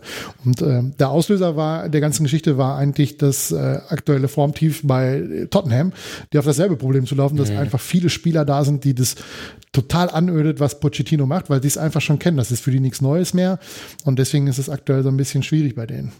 Das konnte ich sehr interessant, gut weil man das ja diese diese äh, diese Konstanz ja eigentlich immer so als etwas sehr Positives ansieht. Auch gerade bei bei bei Tottenham haben auch mal alle gesagt, oh, die haben da teilweise Transfersommer gehabt, den, den Kader gar nicht verändert und spielen es immer so weiter. Aber ähm, umso interessanter, dass das ja eigentlich auch gegenläufige Effekte irgendwie haben kann. Ähm, was mir noch einfällt irgendwie zu dieser äh, Klopp-Äußerung mit, äh, ja, wir tauschen den ganzen äh, Kader lieber aus, ähm, äh, mit der Watzke-Äußerung, das finde ich ist wieder so so ein typisches Beispiel. Ähm, des Umgangs äh, von äh, unserem Verein oder von Leuten aus unserem Verein mit diesem Klopp-Thema, weil ich glaube mhm. nicht, dass das ähm, oder mitnichten ist diese Aussage so als eine Art Abrechnung mit den Spielern zu äh, verstehen, sondern vielmehr halt wieder dieser absoluten Überhöhung von Klopp geschuldet, dass man äh, halt irgendwie versucht, das irgendwie in Worte zu fassen, äh, wie, wie sehr der Watzke da diesem diesen äh, Mann hinterher trauert und dann halt sagt, boah, ich hätte eigentlich lieber einfach alle anderen rausschmeißen sollen, nur um den irgendwie zu halten. Und das ist, finde ich, noch umso toxischer für, für für unseren Verein, weil ähm, all das, was, was Jürgen Klopp ja selbst immer ähm, gefordert hat. Äh, ich muss da nur immer denken, auch an diese grandiose Pressekonferenz vor dem ähm, Realspiel, wo der Götze-Wechsel bekannt gegeben wurde, wo er immer plädiert hat äh, und das auch gelebt hat, dass der Verein größer ist als, als alles andere und als jeder Einzelne. Und genau bei der Person, die das gepredigt hat, kriegen wir das so gar nicht auf die Reihe, davon mal wegzukommen ähm, und nicht da offensichtlich immer die Person über den Verein zu stellen. Ja, und ich, Volker, wenn ich dich richtig eben verstanden habe, hast du gesagt, du, du, du siehst das gar nicht so als Hauptproblem. Ich finde, das ist schon ein großes Problem, was der BVB immer noch hat, dieses, dieses Klopp-Thema. Ich sehe das, ich das beim Publikum nicht als das Hauptproblem. Ähm, bei anderen Entscheidungsträgern mag das durchaus sein, dass das da äh, ein großes Problem ist.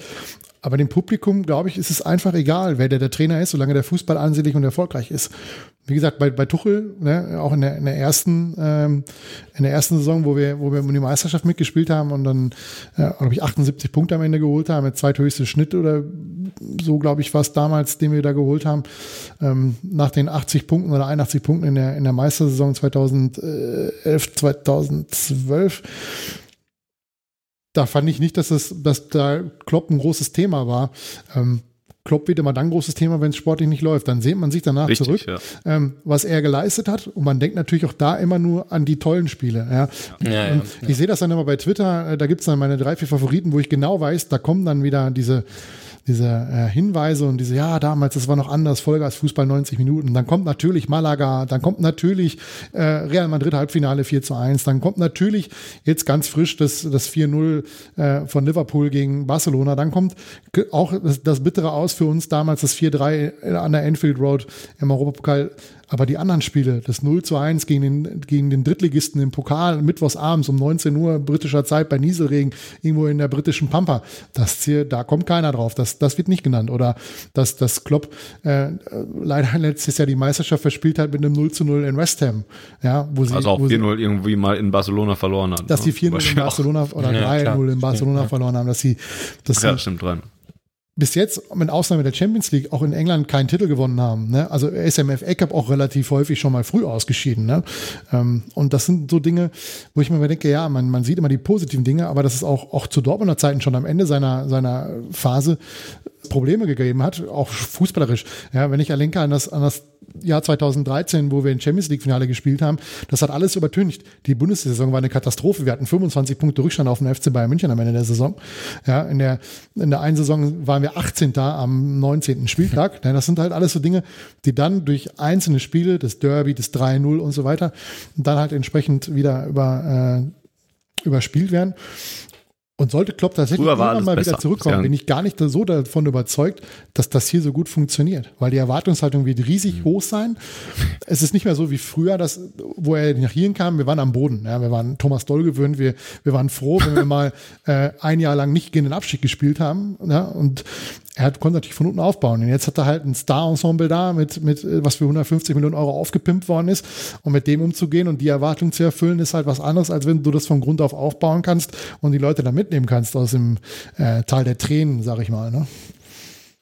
Es wird halt viel überholt. Ne? Das ist so eine klassische gesellschaftliche Sache halt mit diesem früher war alles besser und, und, und so weiter. Das, das ja. passiert halt. Und in Erinnerung es denkt man immer nur an die positiven Dinge. Warum sollte ich auch richtig, negative ja. Dinge behalten? Warum sollte ich Klar. die beiden Niederlagen gegen Felix Magath äh, im Kopf behalten im Derby? 1 zu 2 zu Hause und bei denen 1 zu 2 verloren.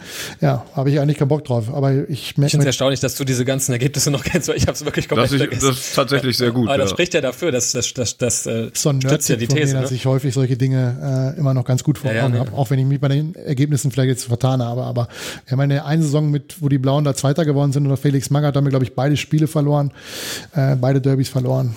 Ja, ist halt, ne?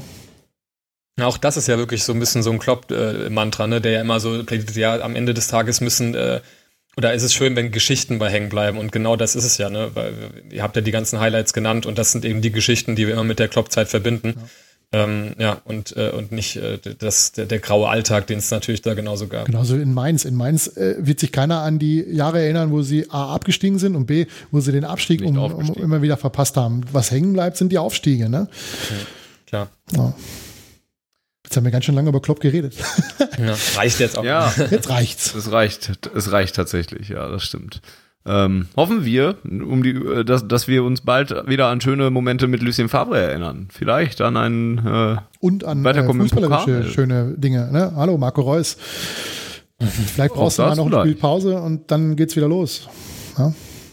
Kicken kannst also, ja so ein, Der so ein Derby-Sieg können wir uns auch gerne das mal Das äh, wäre natürlich eine gute Initialzündung. Ne? Derby-Sieg und dann das Spiel, das Pokalspiel gewinnen und dann hast du auf jeden Fall wieder eine breite Brust. Das Publikum hinter dir, dann, dann ist erstmal Ruhe im Karton. Ja. Dann darfst du irgendwann auch mal wieder nach München fahren und dich da wie gehabt abschlachten lassen und dann wieder zurückfahren. Dann ist das nicht mehr ganz so schlimm. Oder du machst einfach Hoffenheim, bist absoluter Underdog, gehst hin und gewinnst 2-1. Davon, naja, davon erwarte ich mir absolut nichts von dem Spiel in München. Das sollte ich vielleicht nicht tun. Erst recht nicht, wenn ich da auch noch hinfahre, dann ist das besser damit, gar keine Erwartungen hinzugehen.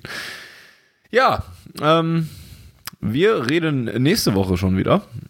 Und zwar äh, Anfang der kommenden Woche geht es um, das hatte Volker ja eben schon gespoilert, äh, das Spiel gegen Inter Mailand. Dort reden wir dann mit einem äh, italienischen Experten über Inter Mailand, was äh, sie stark macht, was sie schwach macht, warum sie gegen uns verlieren werden und ähm, warum sie eigentlich so gut in der Liga sind. Da sind sie nämlich tatsächlich richtig gut drauf. Ich glaube, haben noch kein Spiel verloren. Noch eins gegen Juve, haben wir vorhin mal kurz drüber gesprochen. Ach guck, das habe ich. Ja, das war, glaube ich, dann ein Ausfall, ja. Ähm, ja, da geht es in der nächsten Woche wieder rum. Das war die 63. Ausgabe von Auf Ohren. Ähm, vielen Dank fürs Zuhören. Ähm, schaut ein bisschen positiver in die Richtung, auch wenn wir alles auch nicht sehr viel Positives diese, diese Ausgabe angesprochen haben. Ein bisschen was gibt's ja und alles wird wieder gut. Ne? Ich habe jetzt bald Ferien, alles wird wieder gut. Äh Und dann fahre ich nach Mailand, dann gucke ich mir da das Spiel mit an, dann wird es besser. Nein, mit Zug tatsächlich. Ist, das, das, ist, das, ist der gesponsert von Enterprise? Nein, nein. Schade. Also, das, das, Publikum wird keine schönen Geschichten haben über irgendwelche Pannen. Schade. Naja, wir fahren Zug. Ich glaube, da ist immer noch sehr viel Potenzial für Pleiten, Pech und Pannen. Also könnte durchaus noch was gehen. Ne? Ich bin froh, wenn wir aus Deutschland verlassen haben und in, mit, mit der Schweizer Bahn fahren oder irgendwie sowas. Und dann schauen wir mal weiter. Ähm, und dann fahre ich an eine Mosel und betrinke mich, während, während das Derby stattfindet. Das ist vielleicht besser. Auch, weil ich da immer noch Angst vor habe. So, so viel zu meinen privaten Plänen. Was macht ihr so in der nächsten Zeit? Volker fährt auch in Urlaub. Ja, richtig. Äh, nächste Woche äh, über den großen Teich. Ich hoffe, Greta Thunberg hört es nicht. Ich, äh, da ist meine CO2-Bilanz eine Katastrophe. Ähm, Guck mal, wie klimafreundlich ich reise. Ja, ja ich fliege sogar nach Mailand. Katastrophe. Uh, uh, uh. Ähm, Georg, du fliegst nach Mailand und machst sonst noch irgendwas Interessantes in der nächsten Zeit? Äh, nee, also eigentlich wirklich ähm, die. Also kurzum, arbeiten tut von uns in den nächsten zwei Wochen keiner. ja, ich wollte jetzt auch, also ich wollte jetzt nicht über meine Arbeit hier reden, ich hatte gerade überlegt, aber ist ja nicht so spannend wahrscheinlich. Aber ähm, im Gegensatz, bei dir fangen jetzt Ferien an, oder was? Äh, wie ist das? Morgen ist letzter Schultag, ja. Ah, okay. Nee, bei mir fängt äh, ich, ich bin ja an der, an der Uni tätig, bei mir fängt es quasi nächste Woche äh, ah. Äh, wiederum erst an, weil das Semester jetzt losgeht. Das heißt, da ähm, geht's dann wieder ans Unterrichten und so Späße. Ähm, von daher sind die einzigen Highlights tatsächlich die ähm, ja, Dortmund-Spiele, äh, wenn sie denn solche werden. Ja, deswegen, ähm, ja, also Highlights, Spiele sind's ja. Ähm, ja, von daher ansonsten tatsächlich nicht viel zu berichten. Ähm, umso mehr hoffe ich, dass es dann doch äh, vielleicht den einen oder anderen Höhepunkt gibt. Ich meine, gerade bei so Reisen wie nach Mailand geht es ja auch viel um äh, alles Mögliche drumherum, aber ähm, wäre dann auch schon schön, im San Siro auch äh, ja, ein bisschen sportlich was, was, was mitzunehmen. Ich habe tatsächlich immer gedacht, dass das San Siro äh, nur bei AC Mailand Spielen San Siro genannt wurde. Das Vielleicht schmeiße ich da aber ja. auch irgendwas durcheinander. Ich habe das auch letztens gelesen, aber ich habe es wieder vergessen, wie die Reihenfolge ist. Also San Siro wird es ja natürlich genannt, weil es in dem Stadtteil steht.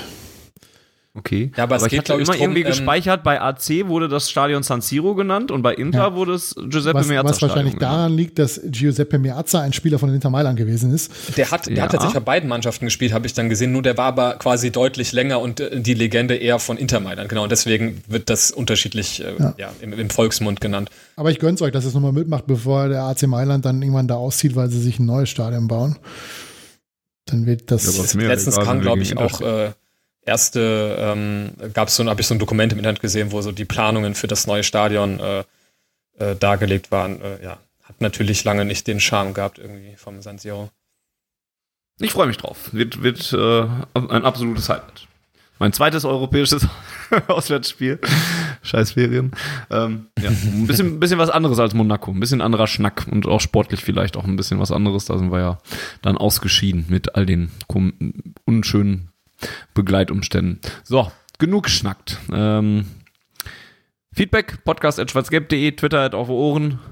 Abonniert uns bei YouTube, bei iTunes, bei Spotify, bei Deezer. Hinterlasst überall fleißig Bewertungen. Ich habe letztens gesehen, es gab einige neue iTunes-Bewertungen. Fand ich gut, hat, hat uns gefreut. Ähm, Hilft uns auch in der davon. Suche dann entsprechend nach oben zu kommen, damit wir nicht immer hinter irgendwelchen Pferde- und Bodentouren-Podcasts festhängen. Also wir würden schon gerne etwas weiter nach oben kommen. Gegen die Sex-Podcasts kommen wir eh nicht an, das versuchen wir auch gar nicht. Crime-Podcast gehen wir auch nicht hin, außer wir kommen immer mal dazu, dass wir mal über, keine Ahnung, Gewalt beim Fußball reden oder so. Gut, vielen Dank fürs Zuhören. Wir hören uns in der nächsten Woche wieder und reden über Inter Mailand. Dann sind wir vielleicht schon ein bisschen besser gelaunt, weil das Wetter besser wird vielleicht oder weil wir bald nach Mailand fliegen oder Volker in Urlaub. Ähm, bis dahin euch eine schöne Zeit und ähm, ignoriert die Länderspiele und ähm, ja, wer sagt heute her BVB? Das müssen wir noch klären. Ich sag, hey Borussia, gewinnen wir ein paar Spiele. Was sagt Georg? Dann sag ich gleich her BVB. Boah, jetzt äh, habe ich mich schon fast aufs Heer BVB eingeschossen. Gibt es noch irgendeinen schönen Na, dann, Spruch? Dann sag ich noch Tschüss und du sagst dann das letzte. Gut. Okay, bitte. machen wir so. Tschüss. Achso, ja. Wer jetzt welche Reihenfolge? Hey, ja, BVB. Tschüss.